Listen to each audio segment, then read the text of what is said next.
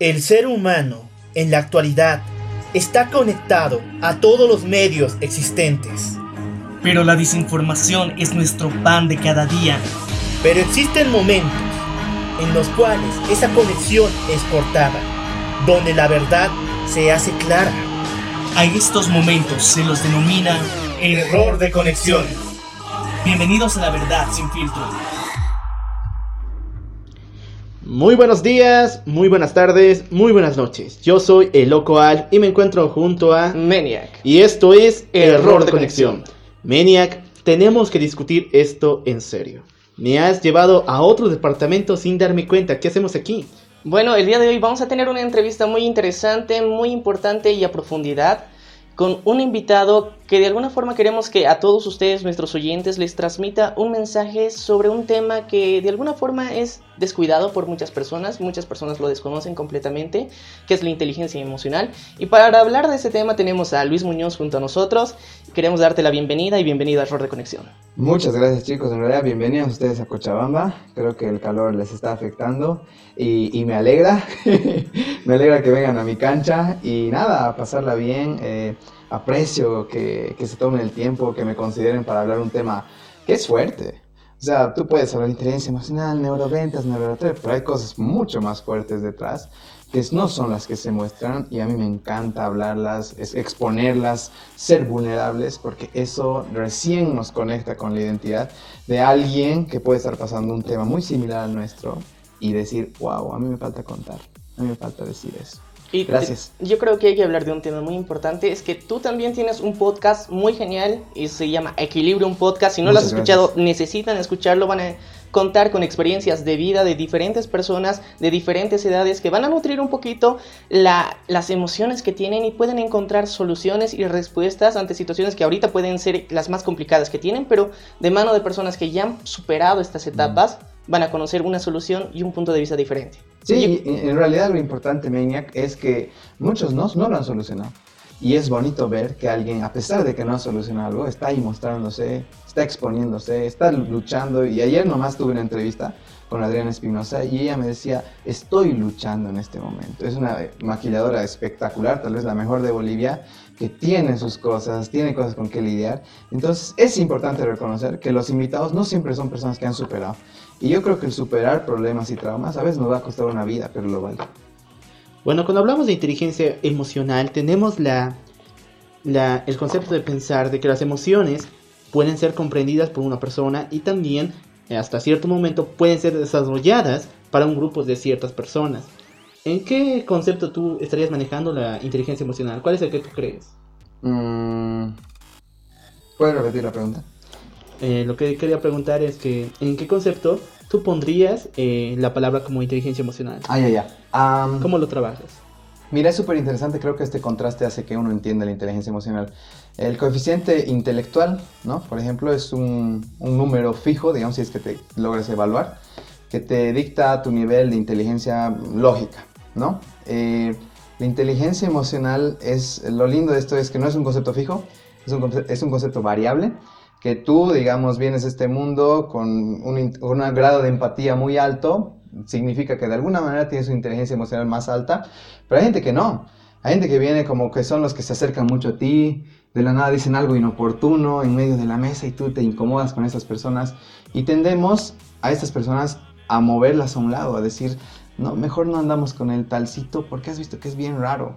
A ratos es muy inoportuno, eh, dice cosas a ratos vulgares, y ahí te das cuenta, ahí, ahí entra el concepto de inteligencia emocional.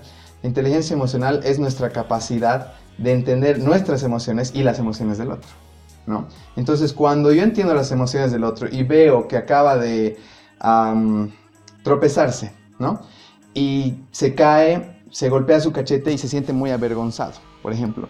Alguien emocionalmente inteligente va a tener la tendencia a decir, ah, debe sentir vergüenza, debe estar sintiendo porque siente rápidamente la empatía, entiende las emociones que esa persona puede estar sintiendo, especialmente en colegio. Alguien no tan emocionalmente inteligente, que no es algo malo, se va a reír, ¿no? Eh, va a gritar, miren lo que se ha caído y demás. Entonces la inteligencia emocional, en, en términos simples para mí, para entenderlo mejor, es cuando tú puedes entender las emociones del otro. No siempre en una caída, a veces en una pérdida, ¿no? Hay gente que a veces va y es bueno, siente mucho la pérdida de, un familiar, eh, va a un velorio, por ejemplo, y de repente empieza a llorar con la persona que acaba de perder a su padre, a su madre, y otros no tanto. Esto no significa que sea más emocionalmente inteligente, no, pero sí dicta que puede entender las emociones del otro con mucha mayor facilidad. Cuando tú entiendes, voy a ir al caso particular, cuando tú entiendes tus emociones, puedes tomar la acción correcta. Estar triste no es algo malo, estar con ira no es algo malo. El problema es qué hago con esa emoción. Entonces, les doy un ejemplo más. Eh, me acaba de engañar mi chica, digamos, ¿no? La emoción correcta para alguien emocionalmente inteligente va a ser ira. Me han traicionado. Entonces, ¿qué hace? La ira que te permite tomar la acción correcta. Ya no quiero estar contigo porque me has traicionado. ¿Qué pasa? Me engaña mi chica, puedo sentir también tristeza, pero primero siento tristeza. Empiezo a sentir tristeza, no, tal vez he equivocado, no. Entonces, mi acción va a ser, eh, no, no pasa nada que hay gente que está envuelta en relaciones que ya no le conviene, que han demostrado no pertenecer ahí, pero por la mal manejo de emociones toman las acciones y las decisiones incorrectas. Entonces, la inteligencia emocional te permite entender tú primero cuál es la emoción correcta ante este estímulo y qué voy a hacer con esta emoción. Si puedo lidiar correctamente con mis emociones, me siento muy liberado. Pero ¿qué pasa si me engañan o me hacen bullying y demás? Y yo, ah, no pasa nada, estoy feliz eventualmente mi cuerpo va a decir, oye, ¿por qué estás permitiendo que nos hagan tanto daño? Y ahí te enfermas, ahí empiezas a contener emociones y un día alguien detona algo fuerte y ¡pum! la empujas a tu chica. ¡Pum! Ella te rascuña tu, tu cuello, ¿me entiendes? Entonces, el no manejar emoción, emocionalmente las, eh, perdón, el no manejar correctamente las emociones nos va a hacer tomar acciones radicales muchas veces. Entonces, para mí, me extendí un poco, tiendo a hacer eso.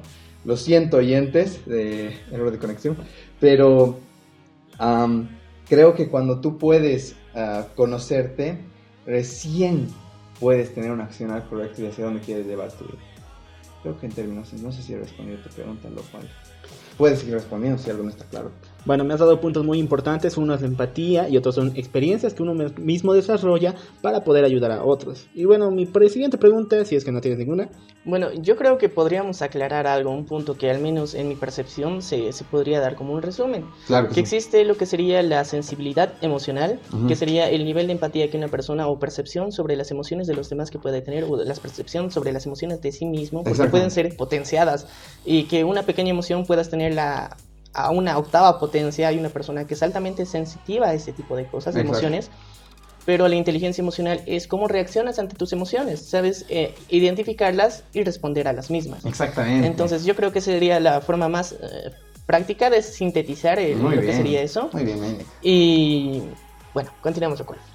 Bueno, la empatía en todo sentido, comenzaste diciendo, y muchas personas también creen que esta empatía se desarrolla por las emociones de una persona, pero en un estado de que se podría decir que esta persona nace con un cierto nivel de empatía. Sí. Pero se puede llegar a cultivarla, se puede llegar a desarrollarla. ¿Cuál es su opinión? Eso es lo hermoso, que sí. Les voy a contar una historia. hay un tipo que se llama el escorpión, ¿ya? Es un tipo que nació con un coeficiente intelectual creo que de 170, 180, absurdamente alto. Creo que superdotado se considera a partir de 120, no estoy seguro de eso. Pero este tiene 170 o 180. Entonces, al haber nacido así y empieza a crecer este ser humano, el escorpión se da cuenta que es un analfabeto emocional. ¿Ya? Que no sabe hablar a las personas, que no sabe decir una chica salgamos.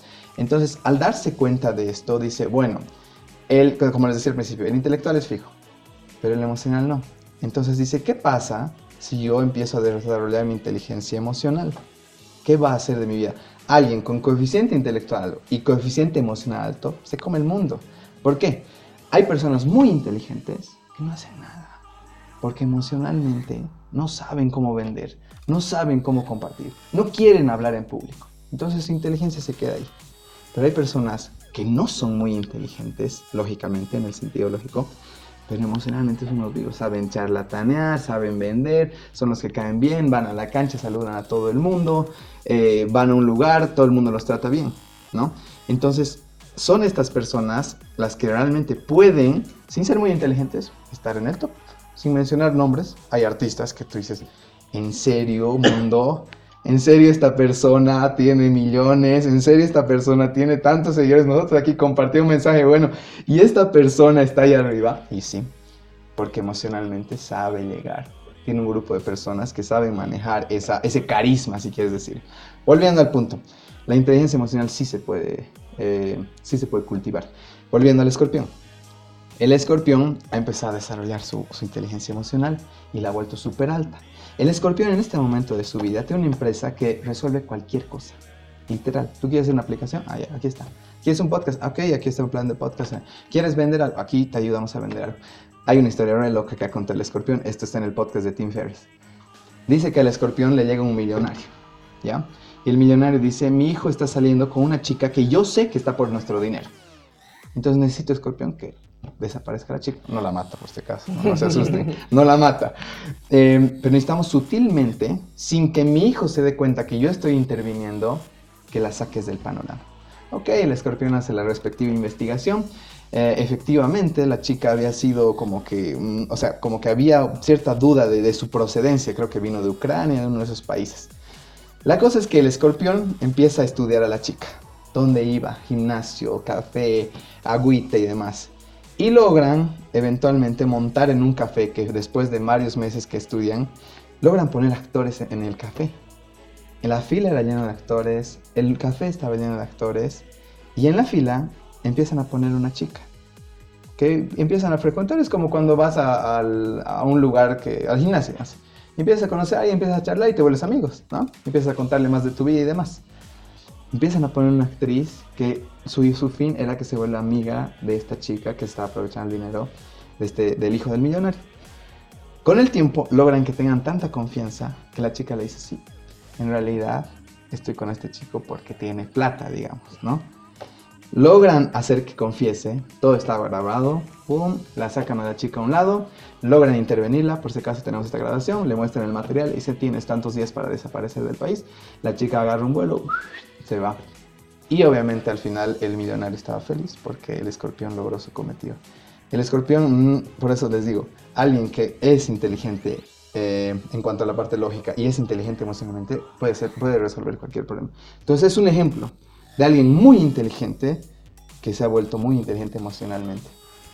Wow. En todo sentido, la empatía nos puede abrir muchas puertas diferentes. Para todo. Bueno, en esta parte de ambivalencias entre lo lógico con lo eh, emocional. ¿hasta qué punto estos pueden diferir? Porque si lo vemos en un sentido, el alejamiento de varias personas es simplemente porque no tienen una capacidad de poder comprenderlas, ¿verdad? ¿El alejamiento? Sí, digamos, algunas personas se consideran eh, con un estatus de superioridad a otras y esto hasta cierto punto los puede llevar a alejarse de las otras porque Sí. los consideran eh, que no tienen suficiente valor atrayente como para esas personas. Sí, en muchos casos, sí, la gente inteligente tiende a decir, no, tú eres menos. Exactamente, pero ¿hasta qué punto puede llegar esto? ¿Una persona puede vivir completamente alejada de la sociedad? No, de hecho que no. Eventualmente le va, le va a escocer volver a la sociedad porque los humanos necesitamos conexión. Necesitamos que alguien incluso nos dé la contra. Am, ayer le decía a una amiga, justo en el podcast de ayer, de eh, te ubicas de cuando te peleas con un familiar, con, con una pareja, con un amigo, ya digamos en el tema familiar. Estás como que no sé, molesto con algo, mucho te dice, haz esto, haz el otro, no hagas esto, y de repente tiendes a decir, ah, no quisiera, no quisiera vivir acá, me quiero ir de mi casa, típico. Pero le decía a esta amiga, a ver, por un segundo te digo, ya, ahí está, te quito todos. Y ponte a pensar en los lugares que frecuentas sin tu mamá, sin tu papá. Aunque te riña todos los días, te va a desesperar, porque es el lugar vacío. Por más de que esté conflictivo, es tu lugar. Son tus personas, son las que con las que conectas. Entonces, eventualmente, cuando tú no conectas, empieza tu cabeza a explotar. Hay un documental espectacular de la vida real que se llama ah, La noche de do- 12 años, que es cuando el presidente Pepe Mujica, no me acuerdo los otros dos, los han agarrado durante 12 años por la en la revolución de Uruguay. eh, en prisiones, en, en- en cuevitas, en, en lugares aislados. Y ahí ves cómo el humano, o sea, la peor tortura que le puede hacer un humano es aislar. Entonces va a volver. Va a Esa buscar. parte, perdón, bueno, disculpa. Eh, esa parte que dijiste me encantó. Necesitamos incluso que nos den la contra. Sí. Y eso es algo necesario porque varias personas, varios escritores han dicho que están completamente alejados de la sociedad porque están cansados de ella. Pero hasta cierto punto podemos ver que es- hay esa- esa necesidad de que haya una contra, Exacto. un contrapeso a lo que ellos dicen. Y es que necesitamos indignarnos, ¿me entiendes? Ahora hay dos tipos de indignación. La indignación torpe y sin ningún fundamento y porque quieres lanzar algo por odio. O la indignación, oye, esto me molesta porque esto está provocando lo que estás haciendo. Y tenemos derecho a indignarnos. La indignación es lo que genera cambios. Pero si no nos indignamos bien, no podemos generar cambios. Y es muy interesante, digamos, cómo has venido, digamos, mostrando que de alguna forma parte de las emociones están guiadas por otras personas y son importantes para que nosotros podamos desarrollarnos como seres humanos. Eh, por ejemplo, hay lo que se conoce como misantropía. La misantropía es cuando una persona tiene un odio completo y alejamiento y repelús a- a las- al ser humano, a otros seres humanos, porque realmente sientes y consideras que no vale nada comparado contigo. Todo lo que una otra persona llega a hacer te molesta.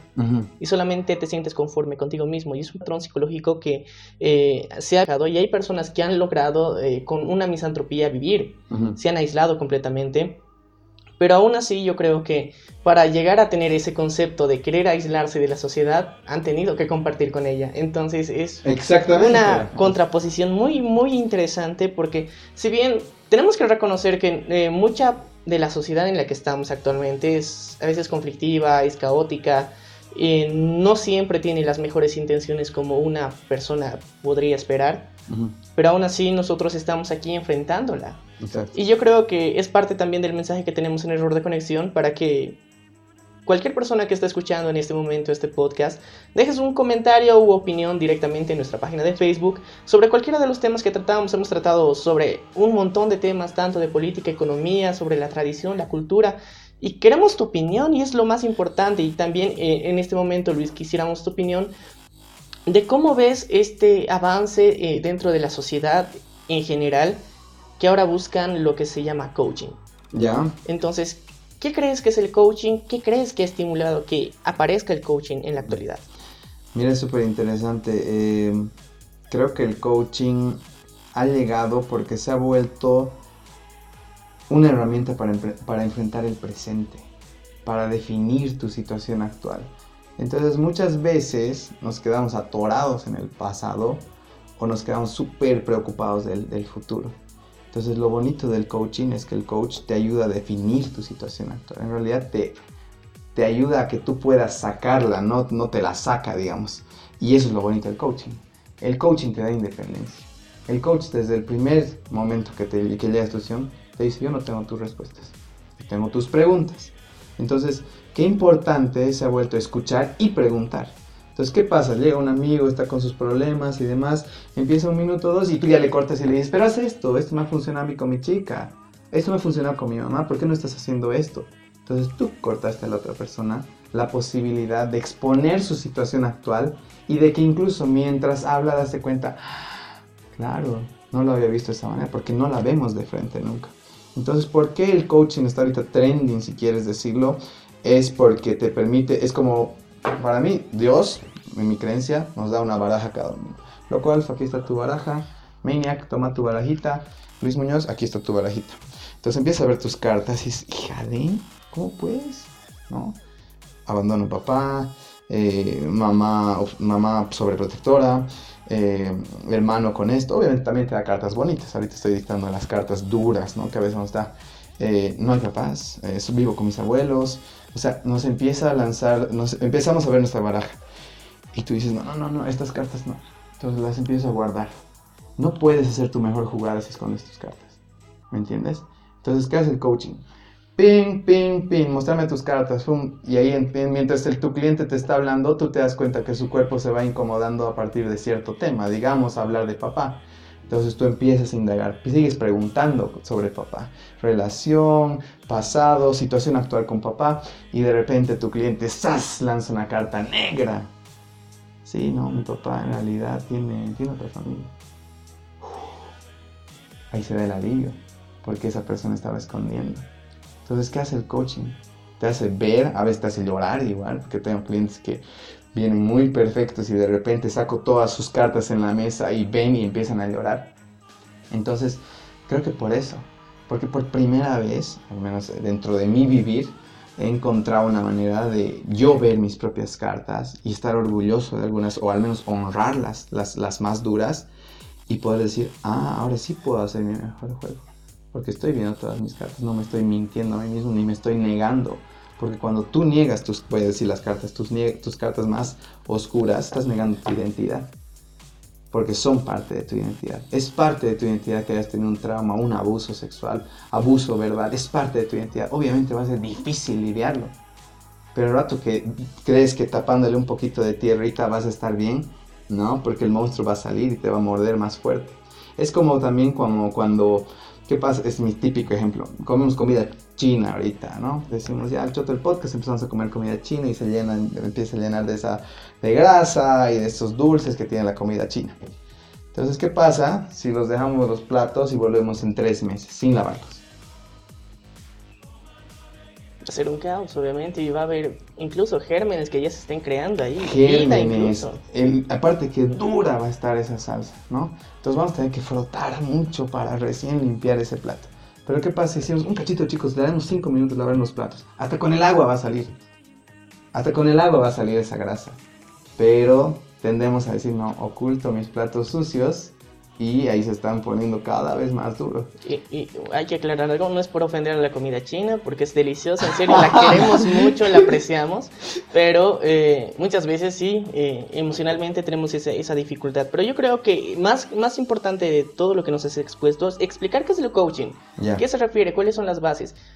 Inicialmente, porque sé que a muchos de nuestros oyentes le va a parecer mucho algo nuevo, otros ya lo han experimentado, ya lo conocen de primera mano, pero es necesario aclarar estos puntos por si acaso. Buenísimo. Primero, no es, no es una, como una sesión de, con un psicólogo, que algunas, tú eres una especie de psicólogo, no, no soy una especie de psicólogo. Eh, como psiquiatría, no, tampoco. Como consejería, tampoco. Eh, el coaching es a ver, ¿cómo decir? Primero el concepto. ¿Qué es coaching? No viene de entrenador, de entrenamiento. Es otro concepto bien, bien erróneo que te dicen, sí, vas a ser mi entrenador de vida.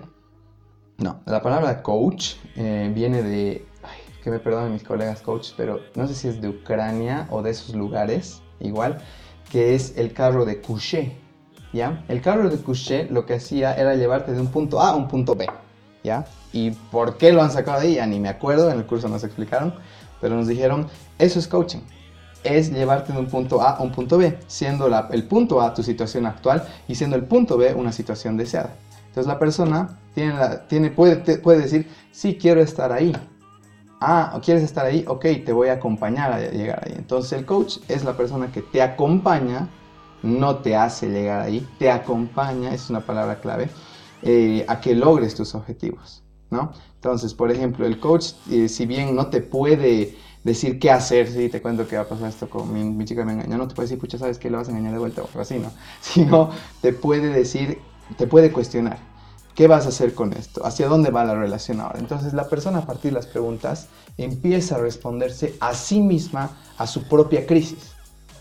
Entonces, ¿qué hace un coach? En términos simples, te ayuda a, completar tus objetivos, a, ver cómo está tu equilibrio en la vida. Hay una herramienta hermosa que es el Enneagrama de Vida, donde básicamente eh, te ayuda a identificar tu situación actual en cuanto a finanzas, en cuanto a salud, en cuanto a la parte de pareja, en cuanto a la parte de, eh, ya dicho finanzas, educación.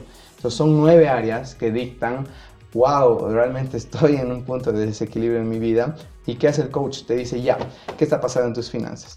Sí, no, es que odio a mi jefe, ya, ¿qué ha pasado con tu jefe, no?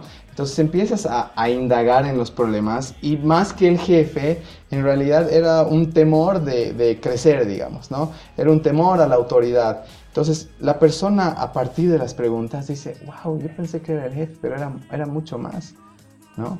Se iba mucho más al fondo. Entonces, en palabras simples, el coaching te ayuda a llegar de un punto A a un punto B, una situación actual a una situación deseada.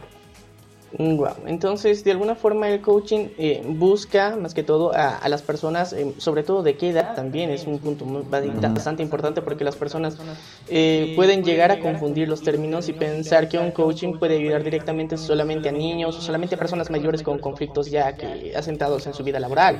Entonces, ¿cuáles serían los parámetros para que una persona llegue a tener un asesoramiento de coaching?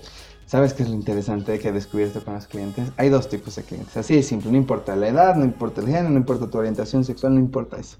Hay dos cosas.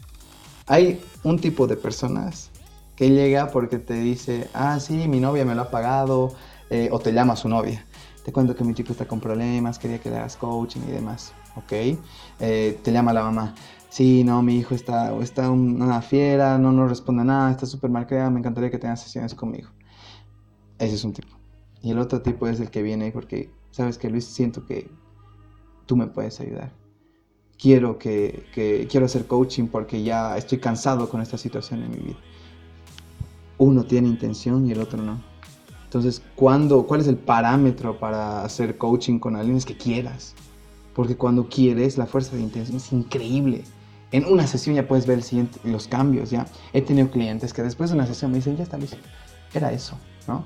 era esa pregunta, era esa cosita que, que, que, logré hablar, que logré resolver en mi cabeza. Entonces, ahí lo de, porque yo generalmente hago cuatro sesiones. Entonces yo, súper. Si ya te sientes mejor, si crees que era eso lo que buscabas, genial, ¿no? Eh, pero viene el otro lado, los que son los, los pagaditos, digamos, que hay algunos que de repente encuentran el sentido por qué les estás ayudando, ¿no? O encuentran el sentido por qué alguien les está pagando y ponen de su parte pero en su mayoría, y les digo desde el principio, a ti te están pagando la sesión, es muy posible que desaparezcas, es muy posible que no hagas las tareas y demás, entonces depende de ti, les digo. Sí, sí, no, le voy a poner en mis ganas. Hasta el día de hoy un chico de 18 años que no le he vuelto a ver en mi vida, que su mamá lo trajo y nunca más apareció. Y es porque él no quería. Sí tenía cosas pendientes y cosas para solucionar, pero si ni siquiera quieres, vienes a charlar, a que pase el tiempo y demás. Entonces no es tanto la edad, sino es sentirte tal vez en el hueco y decir, ya no puedo más. No me animo a ir a un psicólogo porque a veces es como que, importante también, psicólogo trata harto con el pasado. Yo jaspeo el pasado, pero no puedo tratar el pasado porque no está dentro de mi, de mi competencia. Yo no, me, yo no me he capacitado para hurgarte el pasado y empezar a destapar. No, sí puedo jaspear, pero no, me voy a enfocar más en tu situación actual, que es lo que el coaching hace. Entonces, eh, si tú sientes que tu situación actual, tengas 12 años o tengas 60 años, no es la ideal y quieres cambiarla, quieres cambiarla, no tienes que, porque tener que a querer es muy diferente. Y estamos reacostumbrados a decir, tengo que estudiar, tengo que, tengo que cuidar a mis hermanos, tengo que. Cada vez que tú tienes que, vas a hacerlo de mala gana muy diferente decir, quiero cuidar a mis hermanos, quiero estudiar esta noche, no voy a salir con ustedes. Re diferente. Entonces, lo mismo para el coaching. ¿Quién va a venir y quién, a quién le va a servir el coaching? Va a ser el que quiera, sin importar su edad. No, y es muy importante cómo lo has manejado también porque eso nos daría un ejemplo y da pie a lo que sería la voluntad personal mm. y que viene parte de la inteligencia emocional porque reconocer que tienes una deficiencia es algo inteligente. Entonces, eh, por ejemplo, nosotros algo que hemos reflexionado mucho a nuestros oyentes es que Muchas personas en la actualidad son ignorantes. Y la ignorancia no es algo malo, no es algo despectivo. Nosotros lo aclaramos mucho porque sabemos que eh, en nuestro medio, sobre todo, digamos en Bolivia, llamar a una persona ignorante se ofende y llega hasta un punto de agresividad, incluso solamente por el término ignorante. Mm. Y es un punto muy ignorante no saber qué significa ignorancia. La ignorancia es simplemente ausencia de conocimiento. Y la ignorancia emocional también existe. Entonces, entonces la ignorancia emocional es no saber reconocer que tienes un problema, un déficit, una situación en la que te encuentras débil. Exacto. Entonces, si no reconoces que tienes un problema, tampoco vas a poder solucionarlo. No puedes mirarlo. Entonces, una vez en un club de lectura, por ejemplo, les dije esta pregunta, ¿ok? Les hice la, la clásica para que se presenten y demás. Y le dije, ¿cuál es tu lado oscuro? Cada uno responde. Imagínense que es un monstruo. Entonces tu lado oscuro le pones encima de la mesa. Mi lado oscuro es que humillo cuando me enojo. Si alguien me, hace algo, voy a humillarlo. Voy a buscar sus puntos débiles para lastimarlo. Eh, mi lado oscuro vuelve a salir otro monstruo, uno más peludo, digamos. Soy violento. Soy una persona violenta. Que cuando le dices algo, eh, pego paredes, eh, rompo cosas en mi, en mi casa, me jalo los pelos, me, me corto, me, aru, me ¿qué se llama? Me, ara, me no es araña. ¿Qué estoy, cómo se dice? Autoinfligirse lesiones. Sí, cutting, estas cosas que, que son cosas que, que pasan, ¿me entiendes? Si tú no puedes reconocer, como tú dices, no puedes trabajarlo. Entonces, el hecho de decir, para los oyentes, igual que nos están escuchando, es, ¿cuál es mi lado oscuro? ¿Lo puedo sacar o prefiero no verlo? Entonces, el rato que lo sacas y lo miras de frente al monstruo, dices, sí, esto me está perjudicando. Esto no me deja avanzar en mis relaciones familiares. Esto no me deja avanzar en, en la universidad. Y hace poco hemos leído justo Inteligencia Emocional de Daniel Goleman y había una frase re buena, bueno, la voy a parafrasear, pero era básicamente aquel que no se ha, eh, que no ha lidiado con sus problemas eh, emocionales, que no ha lidiado con una pérdida, que no ha lidiado con, con algún pendiente en su vida, no puede, no puede irle bien. No puede irle bien en, en la universidad, en, en este caso específico. Pero sí, en todo. Si tú no has lidiado con, con la pérdida de, de una novia, de un novio o de algo que, que, está ahí, no puedes avanzar. Como que la vida te va a poner pendiente, pero va a salir esto eventualmente. Y si no le das paso a que salga, ¿y cómo sale? Mirándolo primero, sabiendo que está ahí. Ya es interesante. Eh, eh, en título personal, yo uh -huh. considero que existe algo llamado bucle. Un bucle emocional que, de alguna forma, cuando tienes un trauma, una decisión incompleta que has tomado, o un problema que no has sabido enfrentarlo, entras en un bucle. Uh -huh. Y en mi percepción es que hasta que no lo enfrentes, no lo vas a poder superar y no vas a avanzar al siguiente nivel. Entonces, mm. entras en un bucle que puede ser que al principio, digamos, después de un mes vuelva el mismo problema. Luego se va a tardar un año. Luego se van a tardar 10 años. Pero el problema va a seguir ahí. Mm. Y el problema va a crecer. Porque el, el, problema va a ser más grande. El problema va a venir acompañado de unos amigos. Entonces. Exactamente, es como el plato. El plato que les decía de lavar. Uh -huh. Cada vez lo hace más difícil. Entonces, eh, a medida de que pasa el tiempo, nos damos cuenta que generalmente los problemas crecen, aumentan y es algo también que nosotros criticamos. Por ejemplo, en el caso de Venezuela. Yeah. Es un caso que hemos venido criticando mucho porque eh, en su momento podía haberse sido, haber sido solucionado, pudieron haberse tomado medidas más eh, coherentes para solucionarlo. Mm. Y hemos visto que el paso del tiempo no ha ayudado a eso. Simplemente eh, tenemos, por ejemplo, dentro de nuestra página un video donde muestra la gráfica del nivel de devaluación de moneda que tiene, que es exorbitante, que ha superado a cualquiera de la historia. Uh -huh. Y esto nos da un reflejo de cómo es importante la inteligencia emocional en los líderes que tenemos sí, en todos los países. Totalmente. Y porque vemos que muchos no tienen conflictos constantes. Tienes conflictos con... Y, y, lo más feo hasta cierto punto es que son evidentes, son mm. obvios. Eh, por ejemplo, Vladimir Putin tiene un, un, repelús que se puede hacer con la comunidad LGBT mm. y que siempre lo demuestra y de forma agresiva.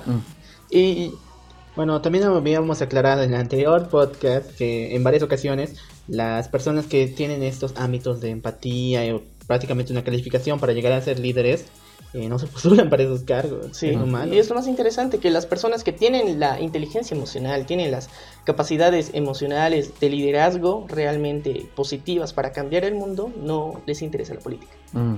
Y, y, esto es peligroso. Es. Es peligroso porque lastimosamente la política es lo que actualmente define nuestra vida, define nuestro estatus en el que estamos, cómo avanzamos como país, como nación, sea de, seas de cualquier parte del mundo que seas. Mm. Los políticos, lastimosamente, son unos representantes, entre comillas, de lo que representan la intención de todo un montón de personas mm. que tienen una insignia. Entonces, imagínate en qué lío nos estamos metiendo en la actualidad. En qué lío estamos que tenemos literalmente líderes que no conocen ni se conocen a sí mismos mm. y quieren conocer a los demás y representar a los demás sin conocerse a sí mismos. Mm. Entonces, vemos el conflicto interno que vivimos y que puede ser muchas de las razones de las grandes malas decisiones que hemos visto representadas en Latinoamérica con las dictaduras y que a nivel mundial vemos como son los casos de corrupción. Mm. Entonces, yo creo que también hay que aclarar un punto que decías que las personas que a veces no superan un trauma no pueden avanzar, pero también hay personas que se han vuelto realmente exitosas gracias a sus traumas. Sí, eso es muy diferente. Eh, tú puedes ser víctima de tu historia o puedes eh, aprovechar tu historia, ¿ya? Mientras seas víctima no puedes avanzar, pero como tú dices, sí puedes utilizar. Por ejemplo, ¿por qué yo también hago lo que hago? Porque yo soy alguien que tiene periodos de ansiedad terribles. He tenido ataques de pánico, ataques eh, donde me he querido desmayar, la, el peor tal vez en un avión. Eh, y era como que, oye, la salud mental existe. y, y yo lo estoy viviendo. Obviamente esto te estoy hablando del 2007, yo ni siquiera decía, ay, qué, qué, qué, qué raro lo que me acaba de pasar. Eh, estaba en un concierto en Santa Cruz y de repente me desmayo, aparezco atrás con un tipo del SAR haciéndome mi nariz con alcohol. Y mi hermano confundido, mis amigos confundidos, haciéndose la burla, ¿no? Pasa el tiempo en el auto, me daba ganas de, de desmayarme, de, de, de, vomitar al mismo tiempo. Y decía, ¿qué tengo? ¿No? Algunas lloraba y decía, ¿qué tengo? ¿Por qué estoy así? No lo atiendo, los platos seguían sucios ahí porque no quería mirarlos, no quería lavarlos. Hasta que el 2012 me subo a un avión, estaba yendo a visitar a mi, estaba yendo a encontrarme con mi hermano a San Francisco.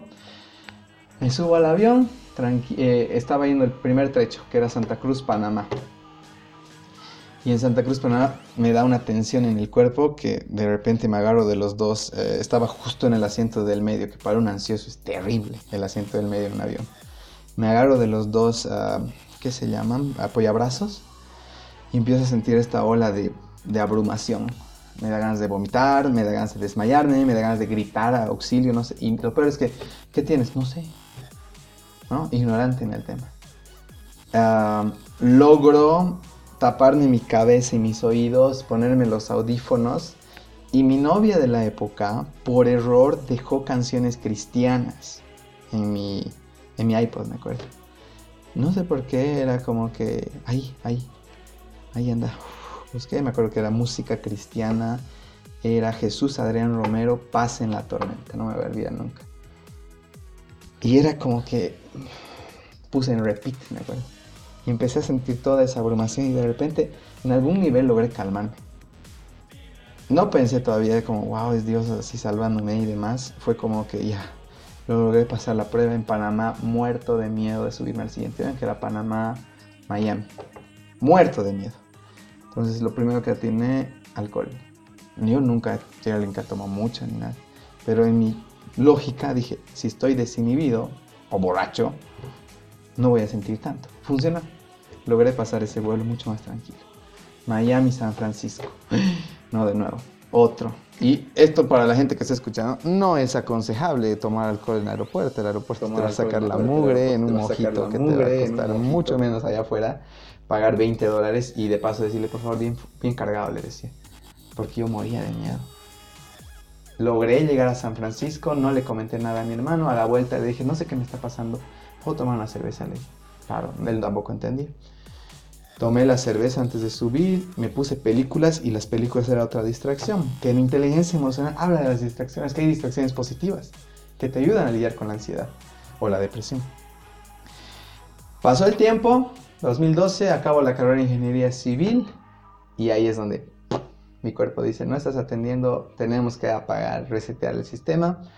Me acuerdo estar por subir a pasé la... Estaba por llegar a la parte de detección de metales en el aeropuerto yendo a La Paz y me desvanezco.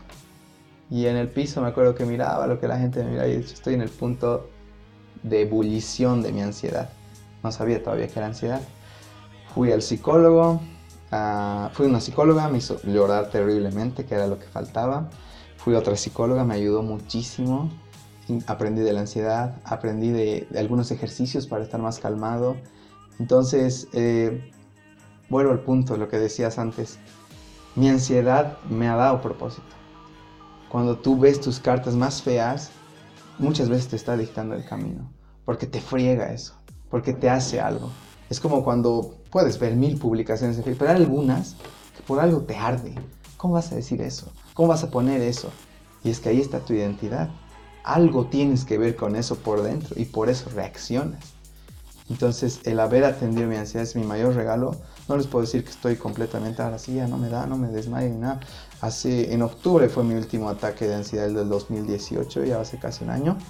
Y fue, e, e identifiqué más cosas en mi ataque de ansiedad. Identifiqué que la ansiedad tiene que ver mucho con la vergüenza, con estar capturando mucho. Están viendo cómo me veo. Ah, mi nariz, por ejemplo, es chueca para los oyentes. No tengo una nariz muy, muy agringada. Eh, aquí está, mírenlo, amigos. Y la cosa es, oye, no es chueca, pues un zigzag, amigos. Me están viendo aquí el loco Alfie Mania como, what the fuck, man. Sí, Bueno. Pero es percepción personal en sí. Exacto. Claro. No es una nariz respingada, si quiere decir, ¿ya? Y en algún punto de mi exagerada vergüenza, porque es parte de mi identidad, tal vez ser exagerado, pero es parte, eh, se lo he identificado. Entonces me daba cuenta que la vergüenza, no solo a nivel físico, a nivel, eh, por ejemplo, les voy a dar otra, mis piernas yo las sentía muy gruesas cuando estaba en segundo básico. Obviamente eso nunca lo hablé con nadie, lo que hacía era ponerme mi chamarrita para que los demás niños no me vieran. Entonces mi identidad me estaba hablando. Sientes mucha vergüenza, tú estás muy pendiente de lo que los otros están viendo y percibiendo de ti, pero desde tu cabeza. Entonces la ansiedad tiene que ver mucho con la vergüenza, con estar muy atento cómo me ven en- físicamente, cómo me ven académicamente, cómo me ven profesionalmente. Y cuando te, te liberas de esa vergüenza, la ansiedad, porque estás presente, la ansiedad es mucho futuro. Entonces yo medito, mañana empiezo mi instructorado de yoga, voy a ser profesor de yoga. Yo ya sé qué necesito para estar bien, porque sé que parte de mi identidad es observar mucho, que también es bueno en otro nivel. Por eso creo que soy un gran entrevistador, porque yo puedo capturar mucho de las personas a las que entrevisto y así ir a puntos fuertes. Entonces mi ansiedad bien manejada o mi percepción aumentada de la realidad me ayuda a capturar más y a ser un gran entrevistador a quien nunca lo había pensado. O ser un ser muy empático. Mm, y es muy interesante también. eh, recuerdo que dentro de tus podcasts mencionas que. Eh, ah, y recomiendas a las personas que escuchen los episodios que menos piensen que les va a gustar. Exacto. Y esto precisamente va de acuerdo con lo que dices y también sería un consejo para nuestros oyentes porque sé que hemos tratado temas a veces un poquito complicados de entender, a veces muy críticos y yo creo que tienen mucho que ver con una percepción que puedas lle- llegar a tener incluso errónea Exacto. y es necesario enfrentar ese tipo de situaciones. A veces las situaciones que a veces te incomodan bastante o sientes repelús, como yo lo digo, entonces es las que necesitas enfrentar muchas veces Mm. porque tienes algo pendiente ahí. Exactamente, eso es inteligencia emocional, por ejemplo. El decir, ¿por qué me incomoda tanto esto? ¿No? ¿Qué me hace? Y meterte, zambullirte. ¿Por qué no quiero meterme al agua, al agua ahorita en la piscina? La piscina está fría. Tal vez necesito un chapuzón de agua fría para reaccionar. Entonces, buenísimo consejo igual para tus oyentes. Los podcasts de, de error de conexión, que son los que, no, esto no. A ver, ¿por qué? Andate la oportunidad. Ahora dirás, sí, pues era por esto, pero ya sabes por qué era. No una percepción, eh, no una decisión rápida, superficial, sino realmente porque te has metido a la piscina. Lo que yo quisiera eh, saber en dos partes es cómo se des- desarrolla el trabajo de un coaching, porque por lo que he podido escuchar a lo que nos has dicho, esto se va por dos partes. La primera es por medio de experiencias, porque tú has vivido mucho y yo creo que con ello también aportas a las, a las demás personas. Pero entonces, ¿cómo eh, podría desarrollarse un coaching o un, eh, Un un, coach. un mon- un mentor, por decir, un coach? Ah, Eh, ya, un coach, tú sí, dices. Sin experiencias previas, solamente con un trabajo interno de él mismo. ¿Cómo desarrollarse? Como... Es que de alguna forma eh, hay una duda de quién está capacitado para ser coach. Ah, Entonces, uh. al mismo tiempo vemos que eh, dentro de, de- eh, del mundo en el que vivimos, muchas personas se autodefinen coach, como también en su momento hemos criticado a los influencers.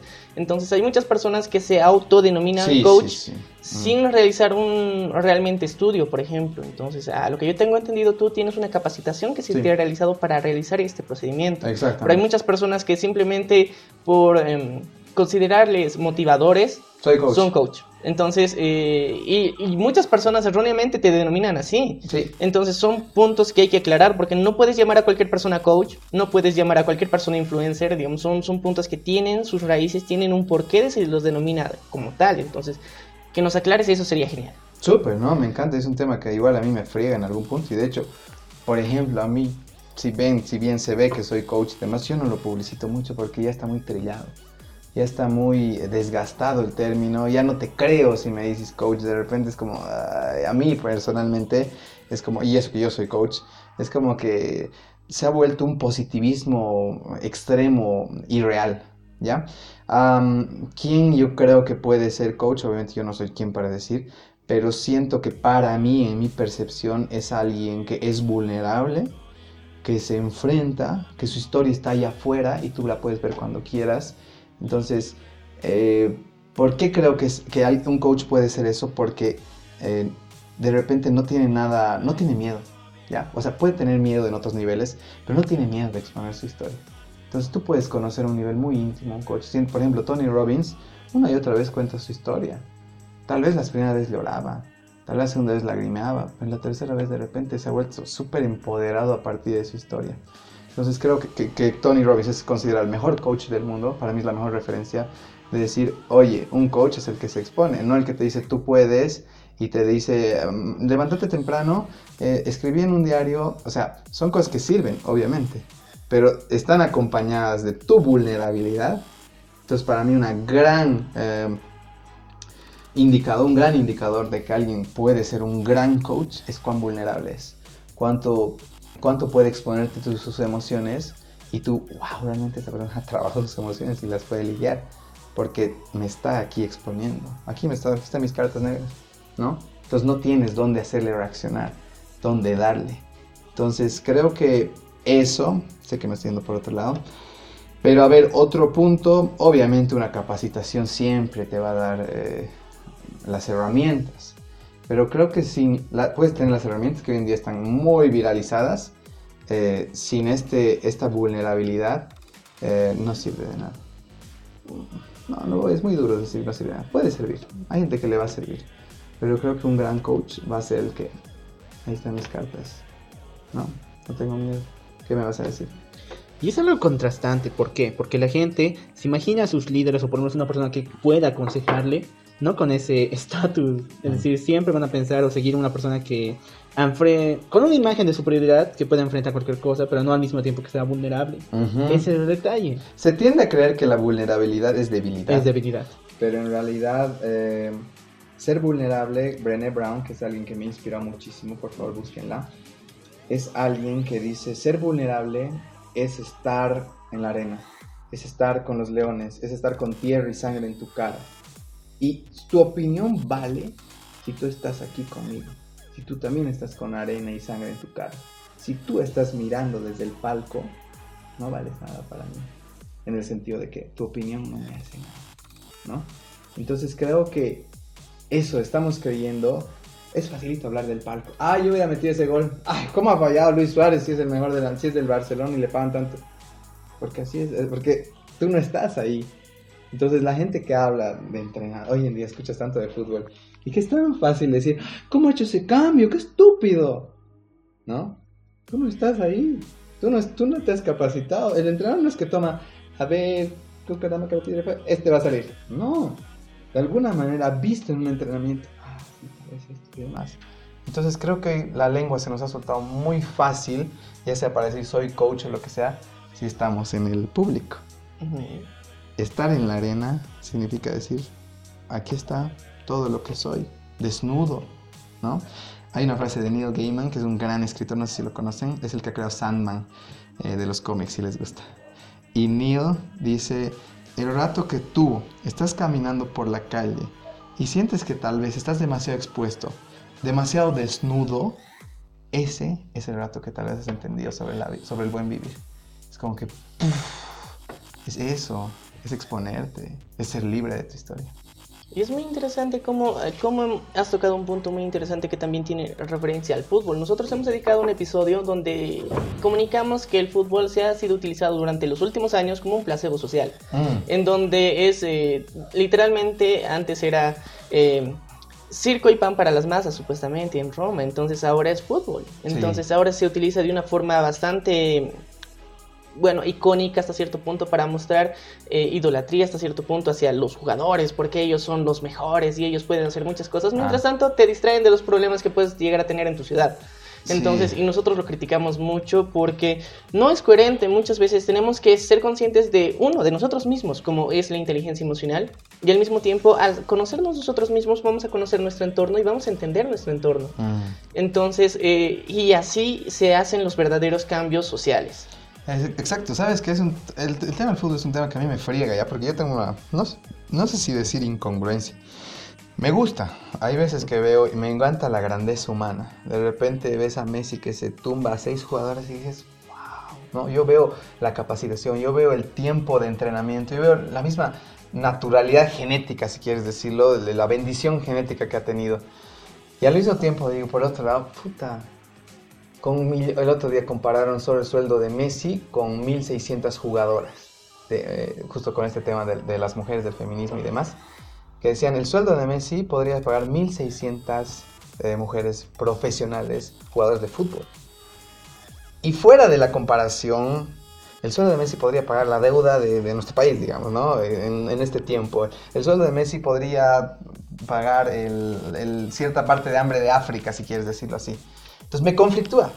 Entonces, no tengo ahorita claro qué decirte sobre esto del fútbol, pero tengo una idea.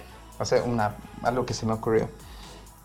Antes, como tú dices, el, circo y... ¿Cómo es circo y, pan para las masas? Sí.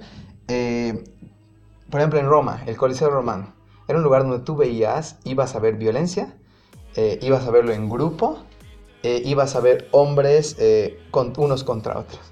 Hoy tal vez no podamos poner leones, pero tenemos fútbol. Hay violencia, ¿no? Es un lugar donde los hombres igual pueden gritar, pueden soltar su ira que no está bien manejada. Entonces, como tú dices, sí es un placebo. Es una manera de lidiar con tus emociones y de descargar. ¿Qué pasa igual con el hombre en el estadio? El hombre en la calle es muy difícil que te abrace, ¿no? En su mayoría. Si no es tu amigo ni nada, es muy difícil. Tú vas al estadio, dos hinchas de boca, de repente mete bolo, se van a abrazar, van con el extraño de al lado, con el niño, el niño lo van a levantar encima. Entonces, es el lugar donde emocionalmente puedes, tienes cierta libertad. Entonces, camuflada, digamos. Entonces, creo que el fútbol se ha vuelto eso para los hombres en especial. Porque quieras o no, la mayoría de los fanáticos somos hombres. ¿no? La mayoría de los fanáticos somos hombres. Porque se ha vuelto nuestro, voy a decir, zona de seguridad. Donde podemos abrazar a otros hombres, donde podemos gritar y sacar la ira contenida. Y hay harta gente que dice, sí, no, yo voy. Y vas al estadio alguna vez, no sé si, me imagino que sí. Hijo de pu... Cabrón. Y siempre hay alguien, hay un grupo de, específico que está descargando su idea, hace reír a todos, ¿no? Pero dices, claro, aquí puedes. Aquí tienes la oportunidad, eres libre. Entonces, tengo esa percepción de que el fútbol se ha vuelto nuestros leones contra humanos, donde hay violencia y donde podemos descargar las emociones y al mismo tiempo expresarnos. Y es hasta, hasta cierto punto positivo.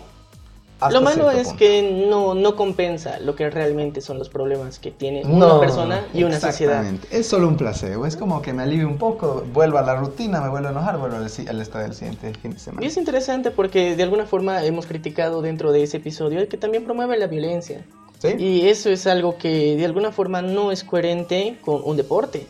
No. Entonces, hay una mucha irracionalidad en, lo que las mismas personas quieren, que al mismo tiempo respetan, valoran, y con lo que en la sociedad a veces no les gusta. Mm. Y es completamente contradictorio pensar que un deporte que fue creado con el motivo de unir a las naciones, como fue después de los eventos de la Segunda Guerra Mundial, sea tan xenófobo. Sí. Dios mío.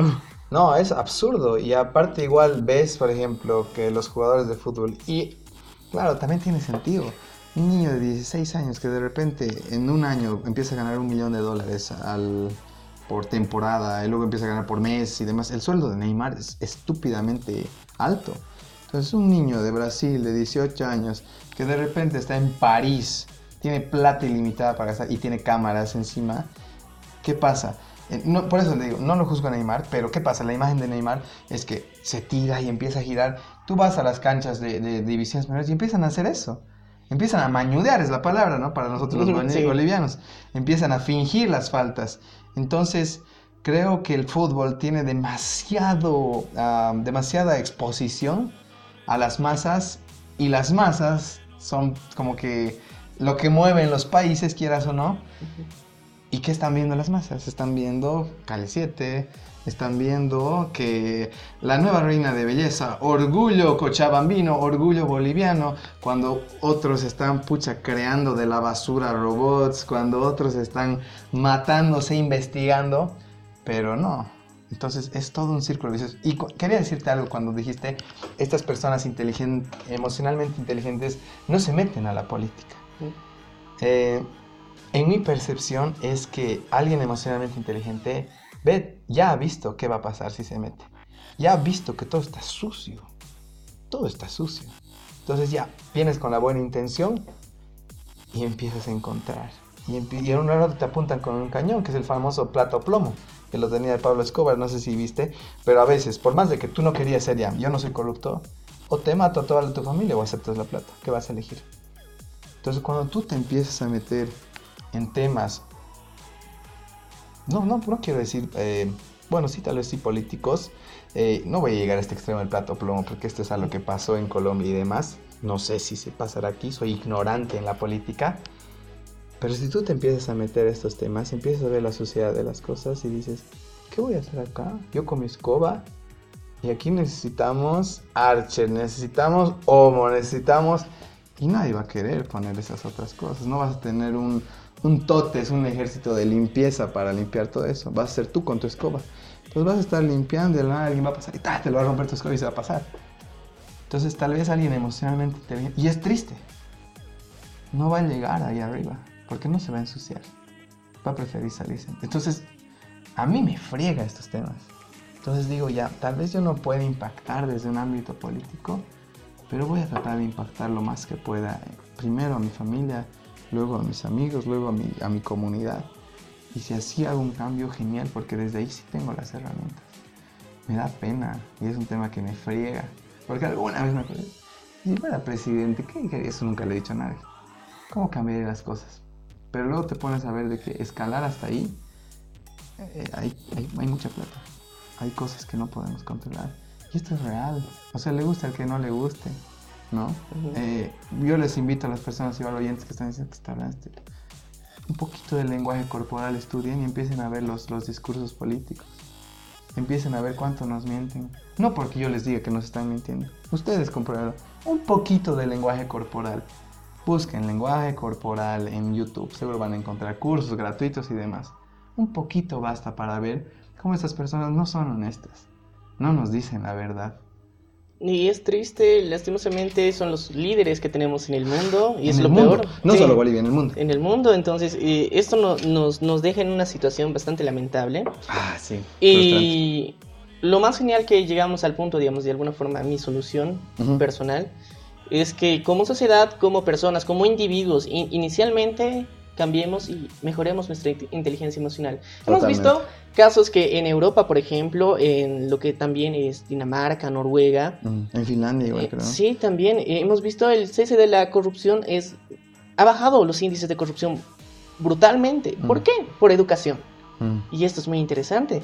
La educación puede hacer que, que la corrupción baje de tal forma. O sea, sabemos que tenemos ese gen ambicioso. Sí. Tenemos, lo tenemos y hay que aceptarlo, lo tenemos. Es, es algo intrínseco de los seres humanos. Pero saber controlarlo, saber poner los límites y saber hacerlo es inteligencia emocional. Exactamente. Entonces yo creo que estos países nos han demostrado que la inteligencia emocional sí nos puede llegar a guiar a tener una mejor sociedad. Totalmente. Y y bueno, esto es lo que estamos buscando hacer, que cada una de las personas reflexione. Nosotros dábamos una noticia, recuerdo que en Uruguay eh, fueron de España una comisión que lo que estaba haciendo es educación en escuelas primarias de inteligencia emocional. Wow. Entonces nosotros nos sentíamos muy felices de que esto se esté dando. Sé que muchos oyentes no entendían por qué era inteligencia emocional tan importante y yo creo que ahorita lo están entendiendo a cabalidad. ¿Por qué es tan importante? Porque realmente sí puede cambiar la sociedad mm. y lo puede hacer a través de la educación, rompiendo la ignorancia y la ignorancia, si lo repetimos, simplemente es la ausencia de conocimiento en algo. No es malo. No es, malo. es curable, es tratable, es algo que no puedes evadir por completo, siempre tienes una respuesta ante eso. Y bueno, volviendo al punto del fútbol, esto es un, punto muy interesante que me encanta, me apasiona criticarlo. A ver. Hemos visto que es un placebo de masas. Hemos visto que también es un lugar donde las personas llegan a su máximo de euforia y desatan todo, digamos, se desinhiben. Pero llegamos a un punto también en el que las personas tienen más esperanza en un partido de fútbol que en su propia nación. Mm que en sus propios políticos, que en su propia familia, que en sus propios líderes. ¿Y por qué nos autorreflejamos en estas personas? ¿Qué, ¿Qué sentimiento tenemos como latinos sobre todo? Porque los latinos somos los más apasionados por el fútbol mm. a nivel mundial. Sé que en todo el mundo lo gozamos, pero en Latinoamérica somos un apasionados, arraigados, porque eh, la mayor parte de los festejos, celebraciones, por derrotas o victorias, siempre se dan a causa de eso. No faltan. Cualquier partido es motivo para, para disparar tu euforia, para criticar, como bien lo decías, para dar vítores y saltar. Pero al mismo tiempo vemos que nosotros nos representamos en esos jugadores. Mm. Nos sentimos que nosotros somos tan parte de eso que cuando pierde un equipo lloramos. Mm que cuando pierde un equipo queremos ir a, un fan de otro equipo y romperle la madre, como se diría. Entonces, eh, vemos cómo es, ese nivel, qué está pasando en la sociedad y en tu opinión personal, sobre todo como latinos. ¿Qué es eso que tenemos que nos hace ser tan emotivos, sobre todo con el fútbol? Mm. Mira, yo creo que... Yo creo que... O sea, puede ser duro, pero creo que viene de, el latino de por sí es mucho más, por ejemplo, es mucho más familiar, es mucho más pasional. Nos representa en una película, en Toy Story 3, por ejemplo, y de repente el boss se vuelve un, un como un español, no, perdón, estoy confundiendo, no es latino. Eso van a editar. Voy a volver a responder ya. eh, el latín, pero sí venimos de los españoles. Sí. Sí venimos de los españoles, tiene que ver, no, no lo editen ya. sí, vulnerable. el latino, en algún punto somos tan familiares y tan pasionales que también se puede ir al otro extremo que también es la violencia, ¿entiendes? Hago todo por amor. Me muerdo los dientes y voy a tenerla, digamos, ¿no? Entonces creo que y ahí viene el otro tema que quiero explicar. Identidad. En el fútbol hay violencia. Latino violento, fútbol violento, me siento identificado. Tal vez no puedo exponerme como algo violento, pero sí en el fútbol hay mucho contacto y la oportunidad de que dentro de ciertos márgenes puedo ser violento. Entonces pienso que, que tiene que ver con eso, que sentimos identidad eh, con la violencia y también sentimos identidad con un país. Entonces, quieras o no, hay otro punto. Son como, como los decía de los leones, son como mini guerras, ¿ya? Bolivia contra Brasil. ¿no? no es una guerra, pero sí es como mi país contra tu país. ¿Quién va a ganar? Entonces, desde toda la vida, yo creo, nos hemos ido peleando, ya sea por tierras, por tus ovejas, eh, en algún punto muy... Mm, ¿Qué te podría muy decir? Muy primitivo. Muy primitivo es la palabra siempre hemos querido dominar al otro. Y el fútbol te da la oportunidad de dominar al otro y sentir que has dominado eh, en un nivel, voy a decir, seguro, entre comillas.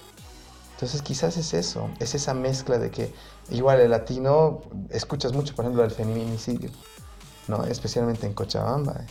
Entonces es como que guardamos tanto y guardamos tanto que explotamos.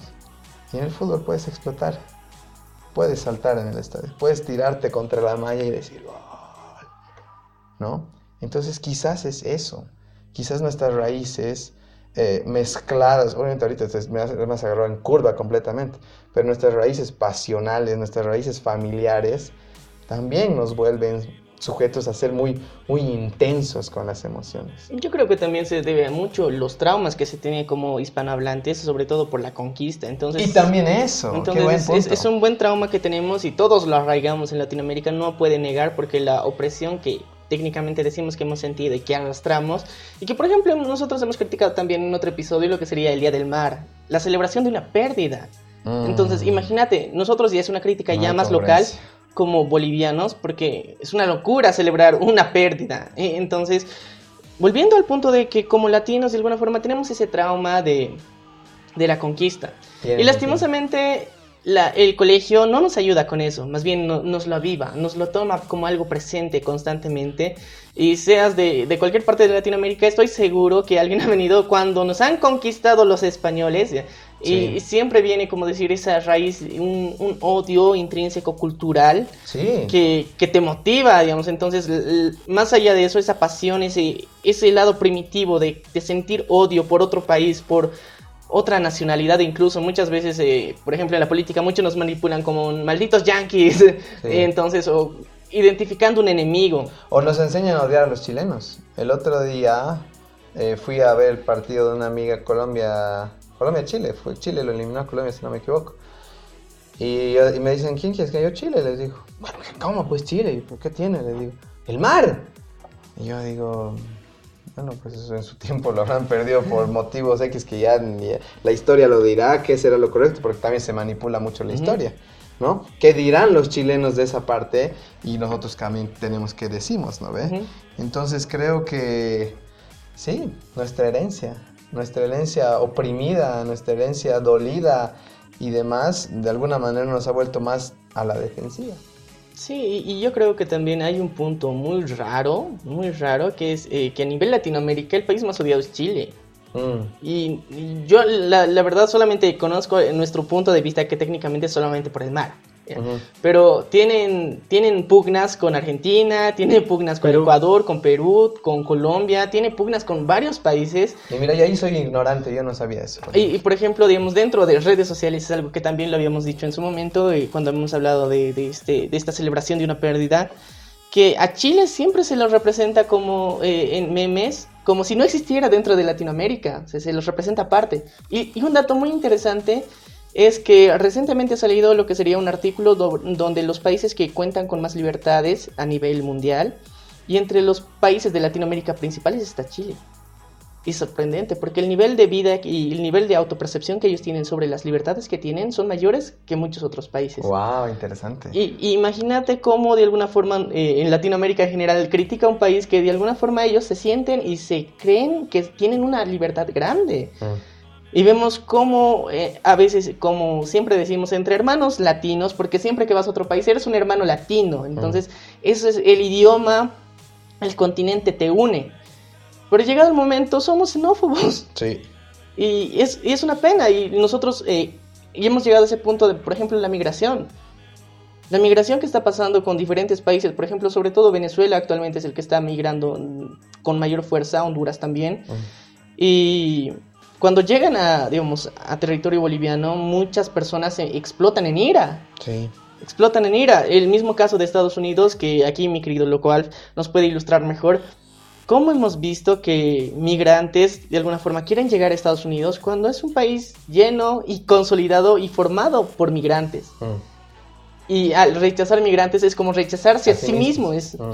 Y es grande la situación que a veces, digamos, e-, ese conflicto de identidad que tenemos como latinos, mm. de ese sentimiento de pertenencia que tenemos hacia una cultura, hacia un idioma, hacia una nacionalidad, pero al mismo tiempo el rechazo al mismo que tenemos.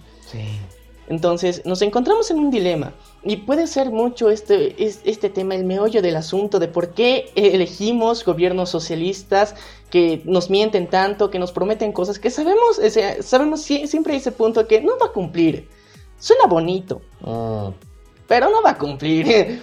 Pero aún así lo hacemos y vamos a las urnas, votamos y decimos, wow, esperemos que lo haga. imagínate, si, siempre queda con esa duda. ¿Y cómo nos autoengañamos? Yo creo que tiene mucho que ver con esto, con la cultura, con, con esta, este sentimiento que tenemos. No sé cómo lo podrías sintetizar tú. Wow, ah, me alegra que toques un tema que en el cual soy ignorante. Creo que está bueno reconocer ignorancia, me gusta eso. Y nada, tiene perfecto sentido. Ah, incluso hay una hay algunas terapias, por ejemplo, donde tú rompes con la herencia familiar negativa. Hay veces que, por ejemplo, ha habido un abuelo violento o un bisabuelo violento, abuelo violento, papá violento, y de repente tú, sí, eres violento. Y dices, yo no quiero ser así, pero sientes esa, esa facilidad de ser violento. Entonces, cuando me dices esta, toda esta opresión, eh, toda esta conquista y demás, tiene mucho sentido todo lo que dice a un nivel mucho más, más gigante, colectivo. De que sí, aquí han venido y le han roto toda la energía para su beneficio, nos han abusado y, y, de alguna manera eh, igual... Oprimido muchas Oprimido. Y en nuestra mezcla, por ejemplo, de los mestizos, digamos, éramos eh, rechazados, negados, ¿no? El mestizo de repente era como, eres español, pero eres como que parte de, esta mujer em, local, eh, ya sea indígena, y demás, eh, no vales. Entonces de repente, ¿cuánto tiempo herencias debemos cargar hasta nosotros? Entonces hay una rabia ahí adentro. Y tiene mucho sentido con el fútbol que salga ahí, porque es más fácil. Wow, interesante, gracias por eso. Y, es interesante, yo creo que también podemos mencionar el empoderamiento. Mm. Lo cual, por favor, cuéntame cómo hemos visto y también hemos tenido una entrevista sobre el empoderamiento, hemos hablado del feminismo y cómo se vincularía un poquito el empoderamiento con la inteligencia emocional, porque lo ha mencionado nuestro querido Luis aquí. Bueno, en todo sentido, el empoderamiento es la concepción y el valor de uno mismo, pero si nos damos de cuenta en la actualidad, hemos visto varios ejemplos donde esto se lleva a otro nivel y ya no se quiere eh, eh, estar en, tener una concepción de uno mismo, sino una concepción de unos sobre otros. Y es lo que prácticamente muchas personas que supuestamente están empoderadas es lo que Ah. quieren llegar a sentir. Tiene sentido. Entonces, volviendo en este caso del empoderamiento, ¿qué es lo que piensas tú? Am, mira, de hecho creo que sentirse empoderado es algo que, que te va a beneficiar muchísimo mientras exactamente lo que has dicho, no te quieras subir a otros. ¿No? El rato que estás confundiendo el empoderamiento tal vez con poder, eh, lo distorsionaste. Y ahí es donde alguien va a decir, no, no me oprimas porque estás jugando con mi libertad. Cualquier cosa que tiene que ver con la libertad va a hacerte algo. De repente tu, tu pareja te dice, no hagas esto, vas a saltar, ¿no? O tal vez te lo guardas, pero se va a quedar ahí trancado.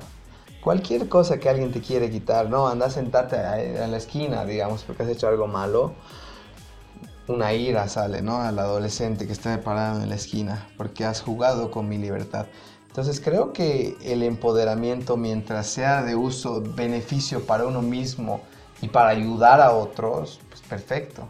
Pero el rato que lo confundes con poder, yo te domino ahora que estoy empoderado, cuando lo has distorsionado, creo que ahí va a ser contraproducente. Y ahí va a crear daño y va a crear conflicto, ¿no? Entonces creo que, creo que iría por ahí. Am, empoderamiento para uno mismo y para hacer el bien común, perfecto.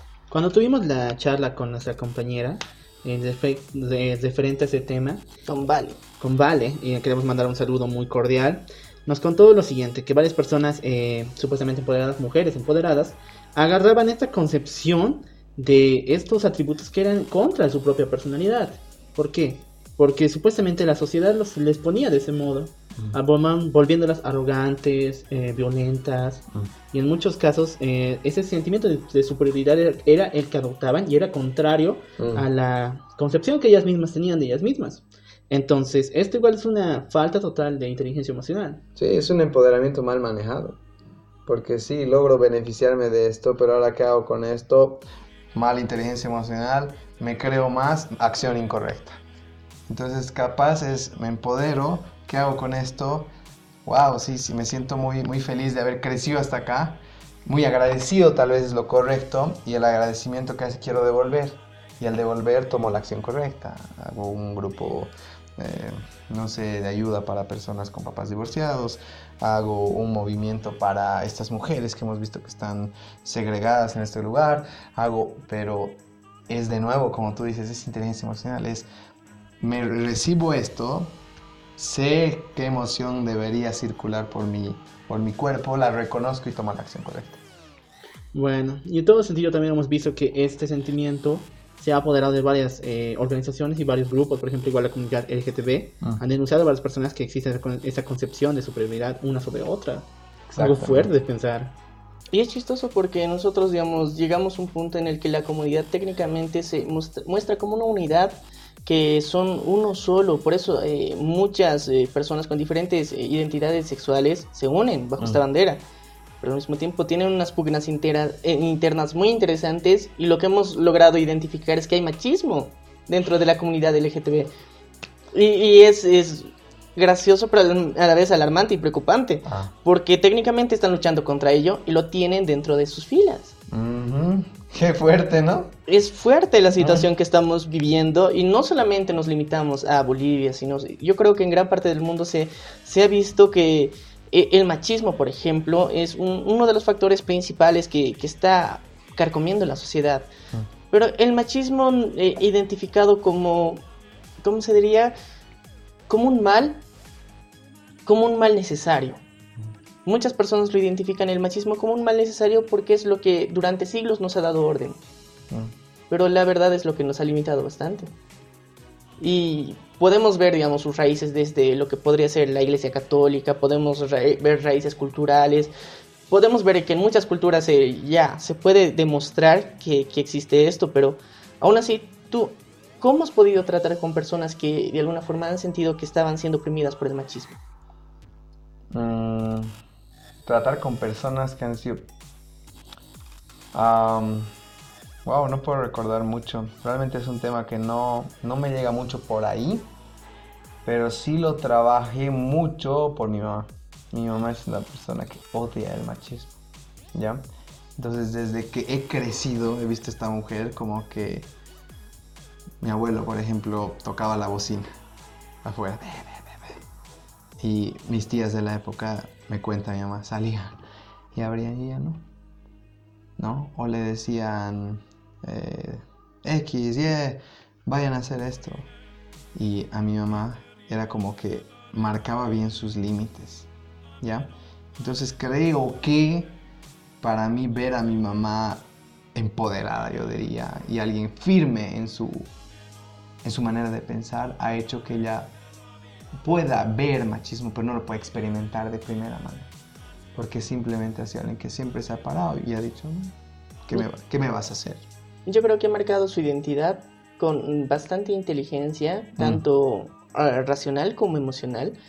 Y, y es un punto muy interesante. Y yo creo que dentro de tu crecimiento no has experimentado lo que se conoce como micromachismo. Por ejemplo, es donde se asignan roles a las personas. Por ejemplo, eh, nos contaba Vale en nuestra entrevista que las mamás bolivianas tienen la tendencia de que ellas son el sostén del hogar, son el eje principal, pero ellas fomentan el machismo. Mm, Y es un fenómeno cierto. Sí, en mi caso es diferente, ¿ya? Por ejemplo, ¿quién va al mercado? Mi papá va al mercado, ¿ya? El domingo, ¿quién cocina? Mi papá, ¿ya? Y es chistosa la historia porque mi mamá dice, ¿sabes cuándo deja de cocinar? Dice, cuando tu papá me ha dicho, yo cocino y tú lavo, ¿ya? Porque según, ella no le gustan los platos que hacía Ujú. y un día le dijo, como muy sutilmente, no me gusta tu comida, yo cocino y tú lavas. Y es el día que dejo de cocinar. Algo que igual venía desde atrás era que mi abuela le decía a mi mamá, si vas a aprender a cocinar va a ser porque vas a necesitar para ti. No vas a aprender a cocinar porque alguien te pide. Mi mamá lo tiene remarcado eso. Nunca aprendió a cocinar mi mamá. No es una mujer súper empoderada. Eso me da mucho equilibrio a mí, porque yo no he vivido mucho machismo ni micromachismo en mi casa. Entonces era como que nunca ha sido haz esto a mi hermana, sino todos hemos hecho o todos no hemos hecho, pero nunca ha habido, ay sí, se los tendré sus camitas, ¿no? O ay sí, su ropita, ¿no? Todos hacemos todo. Entonces la, la asignación de roles no ha sido parte de tu familia y esto es muy importante. Uh, me- una suerte, yo diría, una suerte. haber Y es muy interesante porque lo vemos reflejado y yo creo que es un ejemplo de cómo de alguna forma esto no es necesario dentro de nuestra sociedad. No, es no un mejor ejemplo porque eh, muchas personas creen que la asignación de roles es principal y un eje fundamental para lo que sería el desarrollo personal. Y no es Mm. cierto. No, no, para nada. De hecho, una vez eh, que viene mi, mi novia y digamos como que nunca voy a... Y eso le he dicho, yo no, yo no estoy contigo para que laves mis platos, ni mi ropa, ni tiendas la cama, ni nada. Y obviamente ella es igual una mujer muy fuerte. Es increíble cómo buscamos a nuestra mamá y ahí creo que le encontré a- de alguna manera un nivel sano a mi, a mi, a mi mamá y mi novia. Porque buscamos lo familiar, no buscamos lo que necesitamos. Ya es re loco, es otro tema, largo. Pero desde chico y me incomodaría mucho que ella esté lavando así todo, o sea, y que ayude, genial, pero no es su rol, ni es a lo que espero. O alguna vez igual he dicho, que nos hemos adelantado otra vez, pero si cuando tengamos bebés yo le he dicho, si es que tú siguieras en la U, estuvieras yo quisiera cuidar, yo quiero, hacer, quiero aprender a cambiar pañales y todas esas cosas, que de alguna manera a los hombres a veces les choca. Y ya se acost- acostumbramos a eso.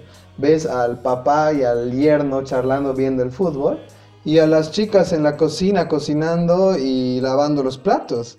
¿Entiendes? Y es justamente lo que es, son micromachismos, no son tan marcados, pero ¿por qué derecho tiene él de ver el fútbol y las otras chicas en la cocina? Sí, y es una asignación de roles en sí como que se ha dado como Sí. tal y ha afectado bastante el desarrollo de nuestra sociedad y lastimosamente es lo que vivimos y el resultado de eso han sido bastantes de los feminicidios porque estos pequeños actos lo marcamos tanto para asignarle un género entonces cuando no lo cumplen simplemente explotamos en ira y eso es lo que ha generado lo que serían a, a mi percepción muchas personas creen que te has salido de tu rol y estás desobedeciendo tu rol Sí. y eso te da poder para actuar sobre esa persona. Mm. Y lastimosamente Cochabamba sí es uno de los departamentos que tiene más eh, índices de feminicidio. Mm, es triste. Es triste ver Mm. cómo las personas no, no han tenido la capacidad de reflexionar en estos temas. Es. Y es necesario. Totalmente, ¿no? Y, y todas las personas que están escuchando, o sea, a mí me daría, ah, no sé, personalmente me da hasta vergüenza pensar de que estoy con alguien para que haga algo por mí. Creo que el amor y la pareja se da en dos personas independientes, autosuficientes y que se aman y que deciden acompañarse en la vida. No que, ah, sí, necesito esto, que me lo haga y demás, he visto que ya...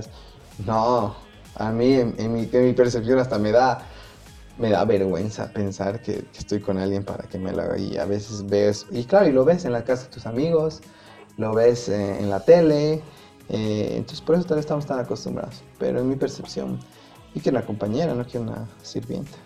Mm, muy interesante y aplaudimos eh, esa decisión que tienes, es, muy genial. Mm. Pocas personas la tienen tan marcada y tan bien eh, cimentada como tú. Gracias. Y yo creo que queremos también reflexionar a nuestras personas, a nuestros queridos oyentes, que yo creo que hay que buscar también, y parte de la inteligencia emocional es escoger pareja. Mm. Y es un punto muy delicado también. Uf, y creo que hay que marcarlo de, así, con puntos rojos porque esto define mucho tu, tu situación actual, tu situación laboral incluso, tu, tu, relación a largo plazo. Todo. Todo se define a través de escoger de manera correcta a tu pareja y no generar, digamos, lo que se dicen actualmente como relaciones tóxicas. Yo te voy a decir un punto más importante todavía, que el escoger correctamente. Así de simple. Hago toda la pregunta a todos los oyentes, al loco Alfie Almeida. ¿Te amas? Si tu respuesta es no, no puedes tener pareja. Así de simple. Así de radical tal vez. Si tú no te amas, no puedes amar a otra persona. Porque el rato que tú no te ames, vas a empezar a escarbar a la otra persona lo que crees que te puede dar o lo que crees que tú no tienes. Y cuando escarbas, lastimas. Cuando escarbas, reclamas, exiges y demandas. Pero cuando tú te amas, la dejas intacta a la otra persona y la impulsas en su vuelo. Y un día no te va a tratar bien, pero no te creas mil historias, porque te amas. ¿Entiendes? Un día vas a salir con sus amigas o con sus amigos. Tú no te creas mil historias, porque te amas. Porque dices, sal, si me haces algo, chao. Cuando tú no te amas, si me haces algo, estás afuera de la discoteca. ¿Por qué me has engañado? Si yo te he dado todo. Cuando tú te amas, no entras ya en ese jueguito. Puedes sentir tristeza de que te engañe. Puedes sentir tristeza de que alguien te falta respeto pero no vas a estar desesperado queriendo que alguien se quede porque te amas, porque eres suficiente. Estás buscando una compañera, no estás buscando a alguien que te salve. Entonces, así de simple y radical a todos los oyentes. ¿Te amas? Sí, me amo. Perfecto. Entonces vas a encontrar a alguien, buscar a alguien que se ame. Porque si tú encuentras a alguien que no se ama igual, te va a incomodar súper rápido. Entonces, sí nos complementamos y nos ayudamos a crecer. Y también nos ayudamos a sanar. Pero no nos sanamos unos a otros. Nos ayudamos en el proceso y nos impulsamos. Entonces vuelvo a la pregunta. ¿Te amas? Sí, sí. Pues perfecto. Si no te amas, pues conócete más. No puedes amar algo que no conoces. El rato que tú te conoces y sacas tus cartas negras, dices ya. Y esta frase la repetí en el podcast es, pude aliviar mi alivio, pude aliviar mi dolor, pude aliviar eh, mi dolor el momento que honré su existencia. Entonces, ve qué cosas están ahí medio feas. Y de una vez, y pucha, sí es parte de mi historia. Ese es el rato que te puedes amar. Y un punto importante también que yo creo que es necesario. Estamos hablando de inteligencia emocional. Y estamos llegando a los males de esta época, que es la depresión y el estrés. Mm. Son dos puntos fundamentales en el trabajo, en el cotidiano vivir de todos nuestros oyentes. Mm. Todos lo hemos experimentado en algún momento y lo vamos a experimentar nuevamente. Sí. ¿Cómo tratamos esto de forma inteligente? Mm, dejándonos de distraer. ¿Sabes qué ha pasado? Hoy en día no te puedes eh, aburrir. ¿Por qué? Porque el rato que tú te estás aburriendo, agarras tu celu y empiezas a scrollear. Instagram, Facebook, WhatsApp y repites el ciclo. Instagram, Facebook, WhatsApp y repites el ciclo. ¿Qué pasaba antes? No había el ciclo. Te empezabas a aburrir, te empezabas a desesperar y algo hermoso sucedía. Llegabas a un pico tal de aburrimiento que agarrabas dos muñecos de barro construidos por ti y empezabas a inventar una historia. Empezabas a crear, eras creativo. O decías, ya ordenaré mi ropa, ya ordenaré esto, ya dejaré de posponer esto. Estoy tan aburrido que ya ni modo, lo haré. Hoy no llegamos a ese pico de aburrimiento. Porque el rato que estás aburrido, te distraes. Y cuando te distraes, no enfrentas las cosas importantes. Pues ¿por qué nos deprimimos y tenemos ansiedad mucho más fácil o sentimos estrés? Porque no están siendo manejados. no están siendo manejados con creatividad porque ya no hay. Ahora, lo lindo de nosotros es que todavía hemos crecido en un ambiente donde, ya pues mami, hace esto, ay, váyase, digamos, te decía tu mamá, ¿no? Se calentaba tu mamá. Y tú te ibas oh, llorando un rato y de repente estabas tan aburrido que decías, ¿qué hago? Voy a ser un fuerte. Y tirabas unas sillas, ponías unas sábanas, tu sábana se caía.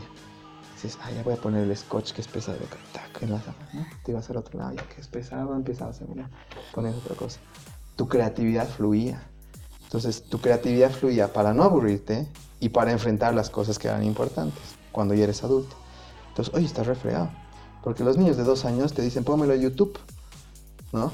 Y el rato que te dicen, pónmelo a YouTube, han aprendido a distraerse y no a ser creativos. La creatividad se está perdiendo. Entonces, ¿por qué creo que, o sea, cómo enfrentamos esto yendo a tu pregunta, pucha que soy voltero? Es apagar tu, si tus redes sociales no son un negocio, date unos dos meses, soluciona tus problemas, aburrirte. Aburrirse está bien, porque vas a llegar al pico donde vas a decir, ya, ¿qué hago con mi vida? Deja de distraerte, deja tu Instagram. Y el pico de aburrimiento de la productividad podría ser entonces lo que podríamos denominar todo esto, porque eh, pasado lo que sería el el aburrimiento estándar, que de alguna forma es no sentir muchas veces ni siquiera ganas de hacer nada. Llegamos a un punto en el que queremos hacer algo porque es una necesidad intrínseca del ser humano, una inquietud, pero esta inquietud a veces no la podemos encaminar gracias a las múltiples distracciones que tenemos. Mucha, mucha información, mucha distracción. Horrible. Y, y, lo hemos criticado también nosotros porque hemos visto que dentro de los medios de comunicación te saturan pero te saturan con cosas muy importantes. Hemos, hemos criticado, por ejemplo, la xenofobia desde el punto de vista que eh, a nosotros nos, nos crían con odio y nos mantienen con odio gracias a que las noticias se centran en delincuentes extranjeros. Mm. Cuando los, los, índices de delincuencia están más guiados a personas locales. Sí. Los índices de delincuencia son más altos en personas locales. Pero los noticieros deciden, bueno, es que estamos aburridos. peruano, sí estamos aburridos de los locales, entonces a ver, ¿qué, qué, quién alguien interesante por ahí? Ya, entonces se identifican directamente y eso genera más xenofobia. Qué fuerte, nunca me había puesto a pensar y tienes mucha razón. Y vemos cómo esto es un conflicto para nosotros. Los medios de comunicación no nos están ayudando, los tradicionales sobre todo, eh, han generado un tipo de entretenimiento basura. Sí. Y el entretenimiento basura es algo que nos molesta, nos desagrada y lastimosamente mucha gente consume. Sí, aparte de entretenimiento basura, nosotros generamos contenido basura, porque es como que, e identidades eh, falsas, porque es como que ya tienes todo ese contenido basura. Y tú estás aburrido en tu casa y de repente dices, a ver, me sacaron una buena foto, ¿no? Empiezas con tus selfies, digamos, ¿no? Entonces, multiplicas los selfies por mil y de repente las personas que están de vacaciones, ¿no? Y de repente es como que hay tanto contenido que o sea, está bonito ver un cacho de unos cuantos amigos y ponerte feliz, pero de repente ya no llega eso. Ahora es como que, ah, yo no estoy ahí, yo no viajo acá, ¿no? Hasta un nivel inconsciente. Tú te estás, yo no tengo ese cuerpo, ¿no? Y de repente sigues a 20 mil modelos y te estás sintiendo súper mal porque dices, es que es mi inspiración y al día, en la noche estás comiendo papa frita con chisito, ¿no? Entonces, yo creo que hoy en día el minimalismo digital, cuidar qué qué comes a nivel eh, digital es súper importante. Y, te soy, puede ser radical con esto, pero ahorita darle un celular a niño de dos años es como darle una cajetilla de cigarrillos eh, o darle un cigarrillo prendido. Dale, fuma. Eventualmente esto emocionalmente los va a bloquear. Más trabajo para mí, súper. Yo no quiero más trabajo, no quiero un mundo más, más fregado, yo quiero un mundo más conectado, un mundo donde tengamos estas charlas tan buenas donde un mundo donde pueda ir eh, libre al parque sin tener que sacar una foto o, vea como que todo el rato es mostremos esto, mostremos esto. Las redes sociales iniciaron como una, algo para compartir. Llega el botón like y cambia, ahora es aprobación. El rato que han puesto el botón like es aprobación. Porque nos medimos y nos comparamos base a cuántos likes tenemos, cuántos seguidores tenemos a mí me ha abrumado tanto que digo, yo, yo voy a subir contenido porque quiero.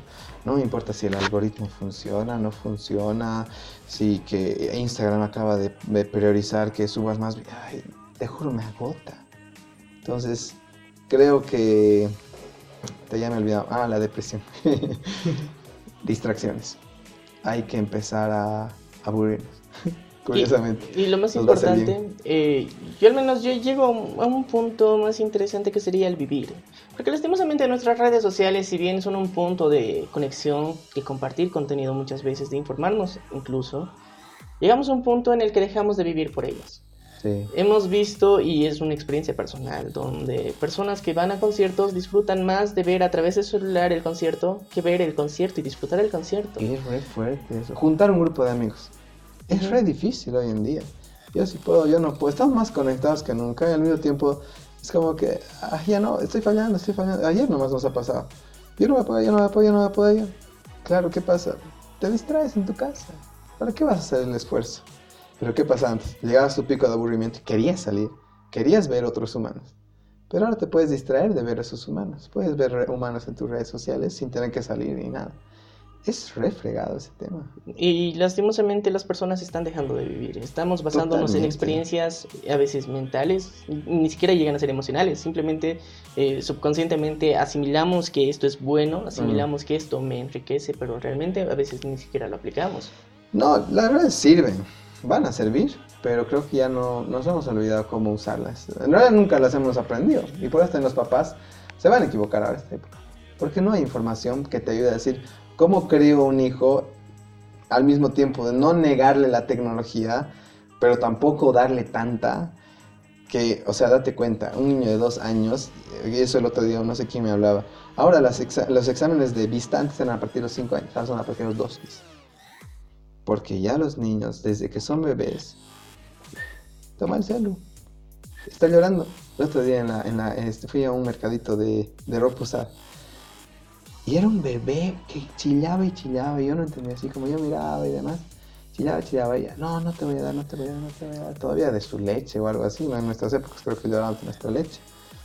Ya, ya, ya, ya. Tanto, el niño ha sabido tanto, bien, tan bien manipular a su mamá. La señora sacaba la tablet y le daba al bebé. ¡Era un bebé! Era un bebé que sabía manipular. Entonces, está fregado y se vienen tiempos difíciles. Am, creo que siempre ha habido algo que ha vuelto de un tiempo, o sea, las, las diferentes, los diferentes periodos difíciles. Siento que ahora más, porque está avanzando muy rápido la tecnología, muy rápido. Nos estamos quedando atrás. Cada vez el nuevo celular, la nueva tecnología, te quedas obsoleto en un segundo, ¿no? Y dices, te empieza a dar ansiedad, te empieza a desesperar, ¿qué hago con mi vida? Crisis, chisitos y papas. Listo. Eso mira el detalle de la falta de inteligencia emocional en esos aspectos. ¿Por qué? Porque si bien el mundo nos educa para que se- su- sa- sepamos manejar esta tecnología y adecuarnos a ella, no nos enseña cómo no vivir con ella o cómo vivir con ella. No hay. De detalle. No hay información, son muy pocas personas y las personas que se suban en esta ola, que siento que equilibren todo el proyecto, nos, nos hemos subido a la salud mental sin darnos cuenta, nos va a beneficiar en un futuro, digamos que a nivel laboral y económico. Pero no es algo que dices, ay, qué bien, va a haber una, una ola de ansiosos y depresivos. No, no es tan atractivo. Sí es genial ser parte, porque tampoco es que vamos a poder detenerlo. Sí podemos educar a un grupo eh, que esté cerca, que podamos educar para que no sufra tanto las Pero un grupo que no va a llegar a nuestro contenido. Y va a sufrir estas cosas y ahí vamos a tener trabajo. Y, no- y a mí me alegra personalmente.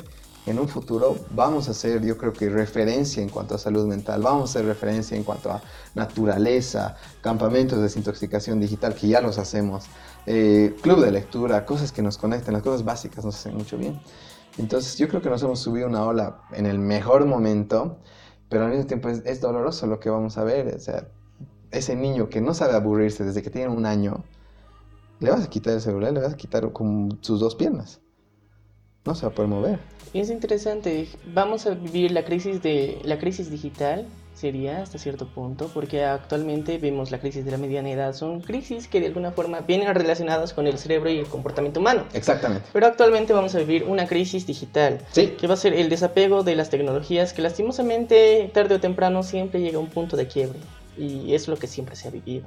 Vamos a A lo largo de la historia, siempre hemos llegado a un punto de quiebre por falla humana, por falla tecnológica puede ser, en el que va a haber un momento en que todo se va a desconectar, quieras o no. Sí. Puedas, eh, puedas ver que la tecnología puede llegar a ser 5G, puede llegar que sea la 8G, pero va, va a haber un punto de saturación. Sí. Y lastimosamente vamos a ver los resultados de ya casi dos generaciones que se están criando directamente con puro contenido digital. Dios, Y esto va a ser bastante complicado, bastante difícil de manejar Sí. Y al mismo tiempo va a ser caótico. Uf. Va a ser completamente caótico. ¿Qué pasará? Y es como, alguna, mi, mi abuelo, por ejemplo, eh, murió el año pasado y sus pulmones fueron la, la falla, digamos. Y cuando alguna vez decíamos, pero él, un poco duro tal vez, él se lo ha buscado porque él fumaba. Y hablando con él, me acuerdo una vez, es que hijo, me dice, cuando yo fumaba, no había esas advertencias, que por cierto estamos súper enfriados esas advertencias, ni nos interesa, estamos charlando y el abuelo sin dientes, el niño entubado, no nos interesa. Antes no había eso, el cigarro apareció como un accesorio cool. Entonces tú fumabas y eras cool, te veías como un sexy smoker, digamos. Y así era mi abuelo, era un sexy smoker que fumaba porque se veía bien, obviamente agarró el hábito, pero no había la información de que, oye, esto te va a lastimar. Yo tengo, obviamente va a ser duro esto igual, yo creo que algún día los celulares van a venir con advertencia. El uso excesivo de celular puede dañar la salud emocional. Cuida hasta dónde vas a utilizar. Ya está lastimando, solo que ahorita no tiene advertencia. Sí, y hemos visto lo que serían también fenómenos gracias a las redes sociales, las malditas y benditas redes sociales. Malditas y benditas. Eh, como, como lo podemos decir y denominar que han roto parejas, han roto eh, situaciones, han roto estados, han roto gobiernos, ha roto muchas cosas. Es una locura. Es una revolución completa la que vivimos y somos parte de ella. Sí. Tenemos que admitirlo, somos parte de ella, la hemos disfrutado, hemos visto su evolución, hemos visto su crecimiento y lo vamos a seguir haciendo. Mm. Pero al mismo tiempo tenemos que ponerle un freno. Y Sí. eso es error de conexión. Es ponerle a esa conexión que es continua, ponerle un error, una trabita para reflexionar en Muy temas que estamos constantemente tratando, que actualmente vemos y que actualmente estamos viviendo y a veces pasan desapercibidos porque o bien a los medios locales no les interesa, Ah, o bien a nosotros no nos interesa del todo. Oh. Entonces, tanto para nosotros, para Menia, como para el loco Alf, entonces hemos, hemos visto que esto era necesario y yo creo que con Equilibrio Podcast has hecho otro hincapié en otro punto que era más introspección. sí. Y la introspección es, muchas personas vivimos en un mundo superficial, Mm. sobre todo porque la- las imágenes crees que valen más que mil palabras y no es cierto. No sé. Lastimosamente no es cierto. No. Entonces, eh, llegar a ese punto de introspección, de conocerte a ti mismo, nos permite ser mejores personas Mm. y cambiar la sociedad. Totalmente. Entonces, yo creo que hemos llegado a un punto de concordancia en que la inteligencia emocional es un pilar de esta generación, que tenemos que saberla potenciar y saber educar a todas las generaciones posibles, a las actuales que las desconocen por completo, a las que vienen y que ahorita están abrumadas por la tecnología. Y bueno, yo creo que las próximas también, cada una tiene una característica especial. Yo quiero que me cuentes un poco de tu característica como millennial, como se las conoce también eh, que es algo que muchas personas creen que es un paradigma y un estigma social que es malo. Ujú. La verdad, en mi percepción no lo es, pero cuéntanos tu opinión. ¿Sobre los millennials? Sobre los millennials, sobre esta generación, esta juventud actual a la que pertenecemos, Mm. sobre qué hemos vivido, qué realmente puede esperar las personas mayores de nosotros, porque Ujú. es personas que creen que nosotros no valemos ni un quinto, que no vamos a hacer nada por la humanidad y tal vez la acabemos de destruir. Yo creo que el, más, el tema más importante tal vez es esta búsqueda eh, de libertad que, los millennials como que no, no pueden estar en mucho tiempo en un lugar, eh, van a emprender y demás. eh, creo que cuando lo llevas a un nivel extremo es donde se lastima. Me parece genial, los millennials crean, son atrevidos, eh, se enfrentan al sistema, digamos, ¿no? Al mismo tiempo podemos ser ah, más flojos y demás, pero creo que un equilibrio, y por eso todo es, para mí todo es equilibrio, ¿ya?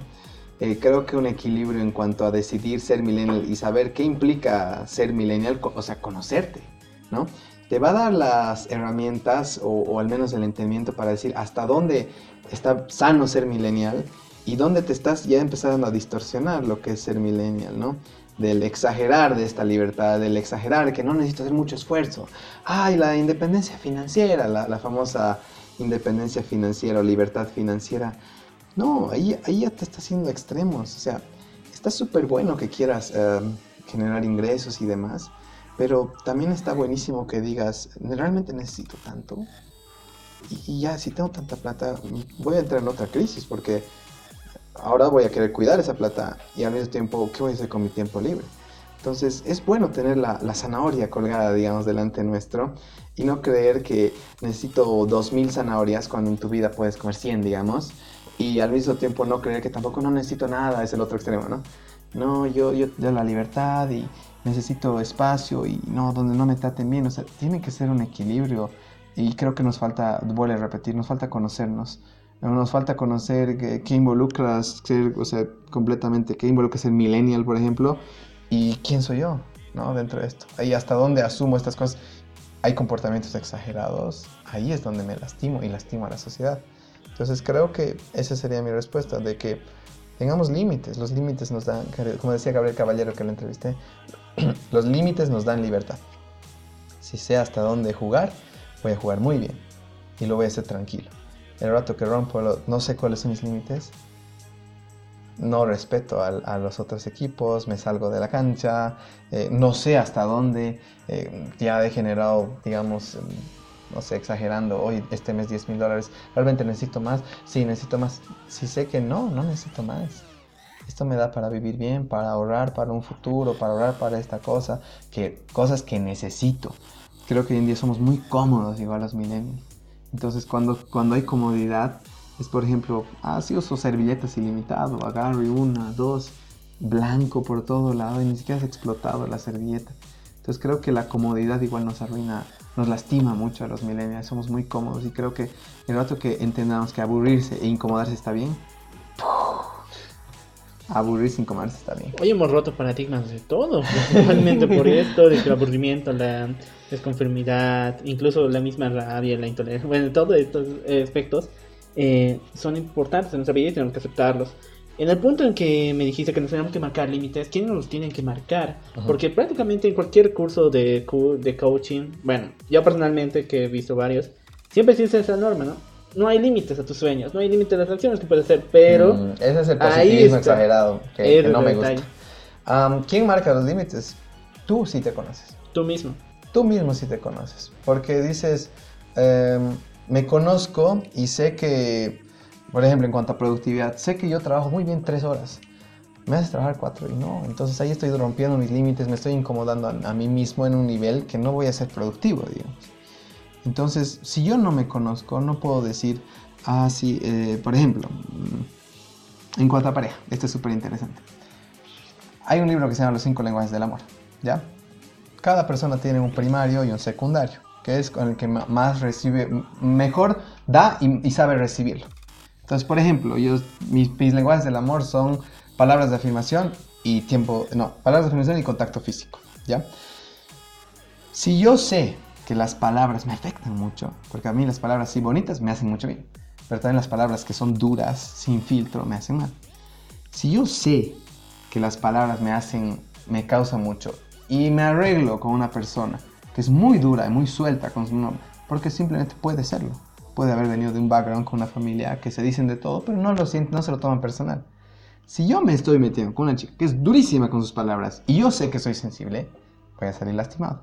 No he marcado mis límites bien. Entonces parte de uno. Si yo sé cómo soy, cómo reacciono, dónde estoy, dónde soy una persona que funciona, dónde soy una persona más reservada, porque está bien ser reservado, está bien ser introvertido. Si no sé esas cosas, no sé hasta dónde. Y yo creo que también podemos llegar a un punto muy interesante que el coaching actual como tendencia está fomentando. Lastimosamente serían eh, el, el, extremo positivismo también, pero el extremo positivismo a veces guiado a personas que no tienen límites. Sí. Entonces, eh, muchas veces el coaching puede promover asesinatos, puede promover crímenes, puede promover a personas violentas, porque lastimosamente la persona que lo ha realizado no conocía y no tenía conocimiento de la persona y de sus capacidades que tenía. Y lastimosamente, decir que a un asesino que no tiene límites es ponerle un reto. Sí. Ponerle a una persona que de alguna forma tiende a, ejercer violencia, que no tiene límites, es, es crear al monstruo Hulk. Mm. Sí, y no sabes con quién te vas a encontrar. Y yo creo que podemos llegar también a otro punto, que el coaching tiene que ser grupal o personal. Ambos. Hay veces que la persona necesita espacio, necesita intimidad completa y, por ejemplo, algo que les digo a mis clientes siempre, esa es tu burbuja de seguridad. Lo que hablemos acá no sale para nada. Entonces, dar ese canal es hermoso. Tú ves como la persona suelta, llora, su cuerpo se relaja. Estaba tan guardado ahí. Ahora, grupal, es hermoso igual, porque de repente empiezas a escuchar historias vulnerables de cada uno y dices, wow, todos tenemos algo. Y a veces la gente cree que es la única sufriendo. Todos están sufriendo de algo, todos tienen algo fuerte. Entonces, por ejemplo, el club de lectura se ha vuelto una terapia de coaching grupal, yo te diría, sin darme cuenta, no era la intención. Pero el rato que empiezo a cuestionar en público y las personas son suficientemente vulnerables para decir, sí, a mí me pasó esto cuando era niño, y las demás personas puedan llorar, es como que, pucha, gracias por tus lágrimas, no conscientemente, pero el hecho de que tu historia conmueva y esté generando emociones es lo que todos los artistas quieren. Tú quieres generar emociones. Entonces de repente estás en un grupo y le das la oportunidad a una persona con una pregunta de generar emociones en sus pares. Es hermoso. Es para lo que hemos venido al mundo, para conectar de verdad. Y de repente al final de la dinámica ves lo que alguien ha conectado en especial con la historia de alguien. Y los ves abrazarse 20 segundos, 30 segundos, no se sueltan. Entonces dices, wow, sí sirve también. Entonces yo creo que son ambos, depende de la situación, depende de lo que tú creas. Yo creo que hay que marcar límites en todo esto. Como bien lo decías, eh, los límites de la superación personal están en mientras no hagas daño a nadie, no pongas en peligro a nadie. Mm. Y, y, lo más importante que al mismo tiempo no te hagas daño a ti mismo. Totalmente. Entonces, todo lo que tienes que hacer para mejorar a, intrapersonalmente y mejorar al entorno. Entonces, para superarte realmente bien, creo que tienes que ser consciente de esto, de los límites que te tienes que poner a ti mismo, de no dañar a, tu entorno más cercano ni el más próximo, en ningún tipo de entorno, mientras tu superación personal no dañe a nadie de esas personas, lo estás haciendo por un buen camino y mientras tú tampoco te pongas en peligro. No, es re fuerte eso, porque ahorita tocas una fibra que, que tengo un conflicto, digamos, en el sentido de que hace poco encontré un documental, yo no sabía que era de Herbalife, pero era un documental de Herbalife que se llama Betting on Zero en Netflix. Ya vean ustedes que este tema que sería un capítulo espectacular. No voy a decir mucho, porque por respeto tal vez a algunos amigos que sí están en el medio y no creo que sean malas personas, solo creo que hay, información que es importante conocer. Pero Mark Hughes, el que ha creado Herbalife, lo han encontrado muerto con eh, sobredosis de antidepresivos y alcohol, si no me equivoco. Es fuerte saber esto, porque en mi percepción, y es, y es a lo que no quisiera entrar en este tema, por eso les pido, que sea otro capítulo, porque sé que es un tema súper lindo si lo pueden sacar con alguien experto de verdad en el área. Pero para mí me está diciendo mucho de la energía guardada eh, que estaba guardando esta persona en, en, su cuerpo. Al nivel de que tener que desinhibirse con antidepresivos y con, con alcohol, que es algo que yo también he vivido en cuanto al alcohol para la ansiedad, es querer bloquear algo que está ahí dentro y no estás pudiendo bloquearlo y explotas. Entonces, para mí me dice muchísimo. Entonces, creo que creo que hay que hay que informarnos y creo que ustedes están haciendo un trabajo genial en eso. Y yo creo que nosotros en un programa anterior también hemos dado una crítica a lo que serían los negocios multinivel y piramidales, como se los oh, conoce. Entonces, hemos hablado un poquito de Herbalife ahí, porque tiene actualmente, si no lo sabías, tiene denuncias en varios países donde se le está haciendo seguimiento a sus productos que realmente no son eficaces y son simplemente efecto placebo. Eh, vean ese documental. Entonces, bueno, muchas gracias por la sugerencia. y yo quiero entrar con un tema final. Uno para terminar y cerrar este, este podcast. Hemos llegado a un punto en el que las personas, los jóvenes, los millennials, como nos conocen también y como nos critican mucho, hemos llevado a un hiperactivismo muchas veces, un activismo extremo, en donde buscamos ser radicales en pro del beneficio de todos y al mismo tiempo del beneficio de nadie. Mm. Porque eh, lastimosamente creemos que mejorar nuestros derechos, mejorar eh, los derechos de los animales, por ejemplo, mejorar los derechos de las mujeres, eh, con actos violentos. Mm y al mismo tiempo es parte del empoderamiento de la sociedad que técnicamente es coherente el empoderamiento, pero sus actos no. Entonces hemos, hemos debatido en, en, nuestra entrevista sobre el feminismo sobre lo que serían las feminazis. Hemos visto cómo son sus características, qué es lo que realmente hacen, pero hemos dado cuenta en el clavo que realmente no son feministas. Ahora hemos llegado a un punto en lo que también podrían ser los activistas de, eh, en pro de los animales, los animalistas, como se les dice también, que muchas veces llegan a valorar muchas veces por encima del ser humano a un animal. Sí. Lo cual no es del todo malo, pero llegamos a extremos. Sí. Hemos visto un ejemplo donde decían, y muchos de ellos con, o sea, con toda franqueza y racionalidad de su parte, entre comillas, decían que si es que me dieran a escoger entre un niño abandonado en la calle y un cachorrito, salvaría al cachorrito mil veces y no prefiero salvar a otro humano que va a consumir y va a destruir el mundo. ¿Qué opinas de este nivel de, de conciencia tal vez tan grande que personas han tomado conciencia y se han vuelto tan sensibles con algo en específico, pero al mismo tiempo se han cerrado a todo al mismo tiempo? Justo lo hablaba esto con mi maestro de yoga y hablábamos de los radicalismos a lo largo de la historia para eh, plantar una creencia, para implantar una, una manera de vivir, para implantar algo que no está muy bien en la sociedad. Y eh, toda la historia lo muestra. eh, de hecho, el catolicismo, el, el- yoga, igual. ah, es triste y duro y va a haber gente que paga por esto. Pero necesitas radicales para que algo se quede. Necesitas a alguien que crea tanto y absurdamente tanto en algo para que la masa reaccione.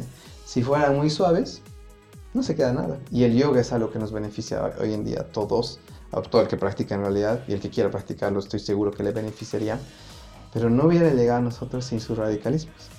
De hecho, grandes... eh, es duro, pero grandes eh, tragedias eh, a nombre de, de la Iglesia Católica, de, de una creencia yogi, se han hecho en el mundo, que ahora se han quedado, pero gracias a eso. Es bien duro decir que un grupo tiene que pagar por esto. Por ejemplo, hay una historia de, fue un maestro de yoga, si no me equivoco, sí, el maestro Iyengar, fue a Estados Unidos y era tan radical y tan estricto él, que sus seguidores crearon este fanatismo. El fanatismo hizo que estos seguidores, a la gente que los rechazaba, pongan veneno no sé dónde, en la carne, en un no sé qué grupo, y un montón de gente se envenena y ha muerto. Detrás de esto está el yoga.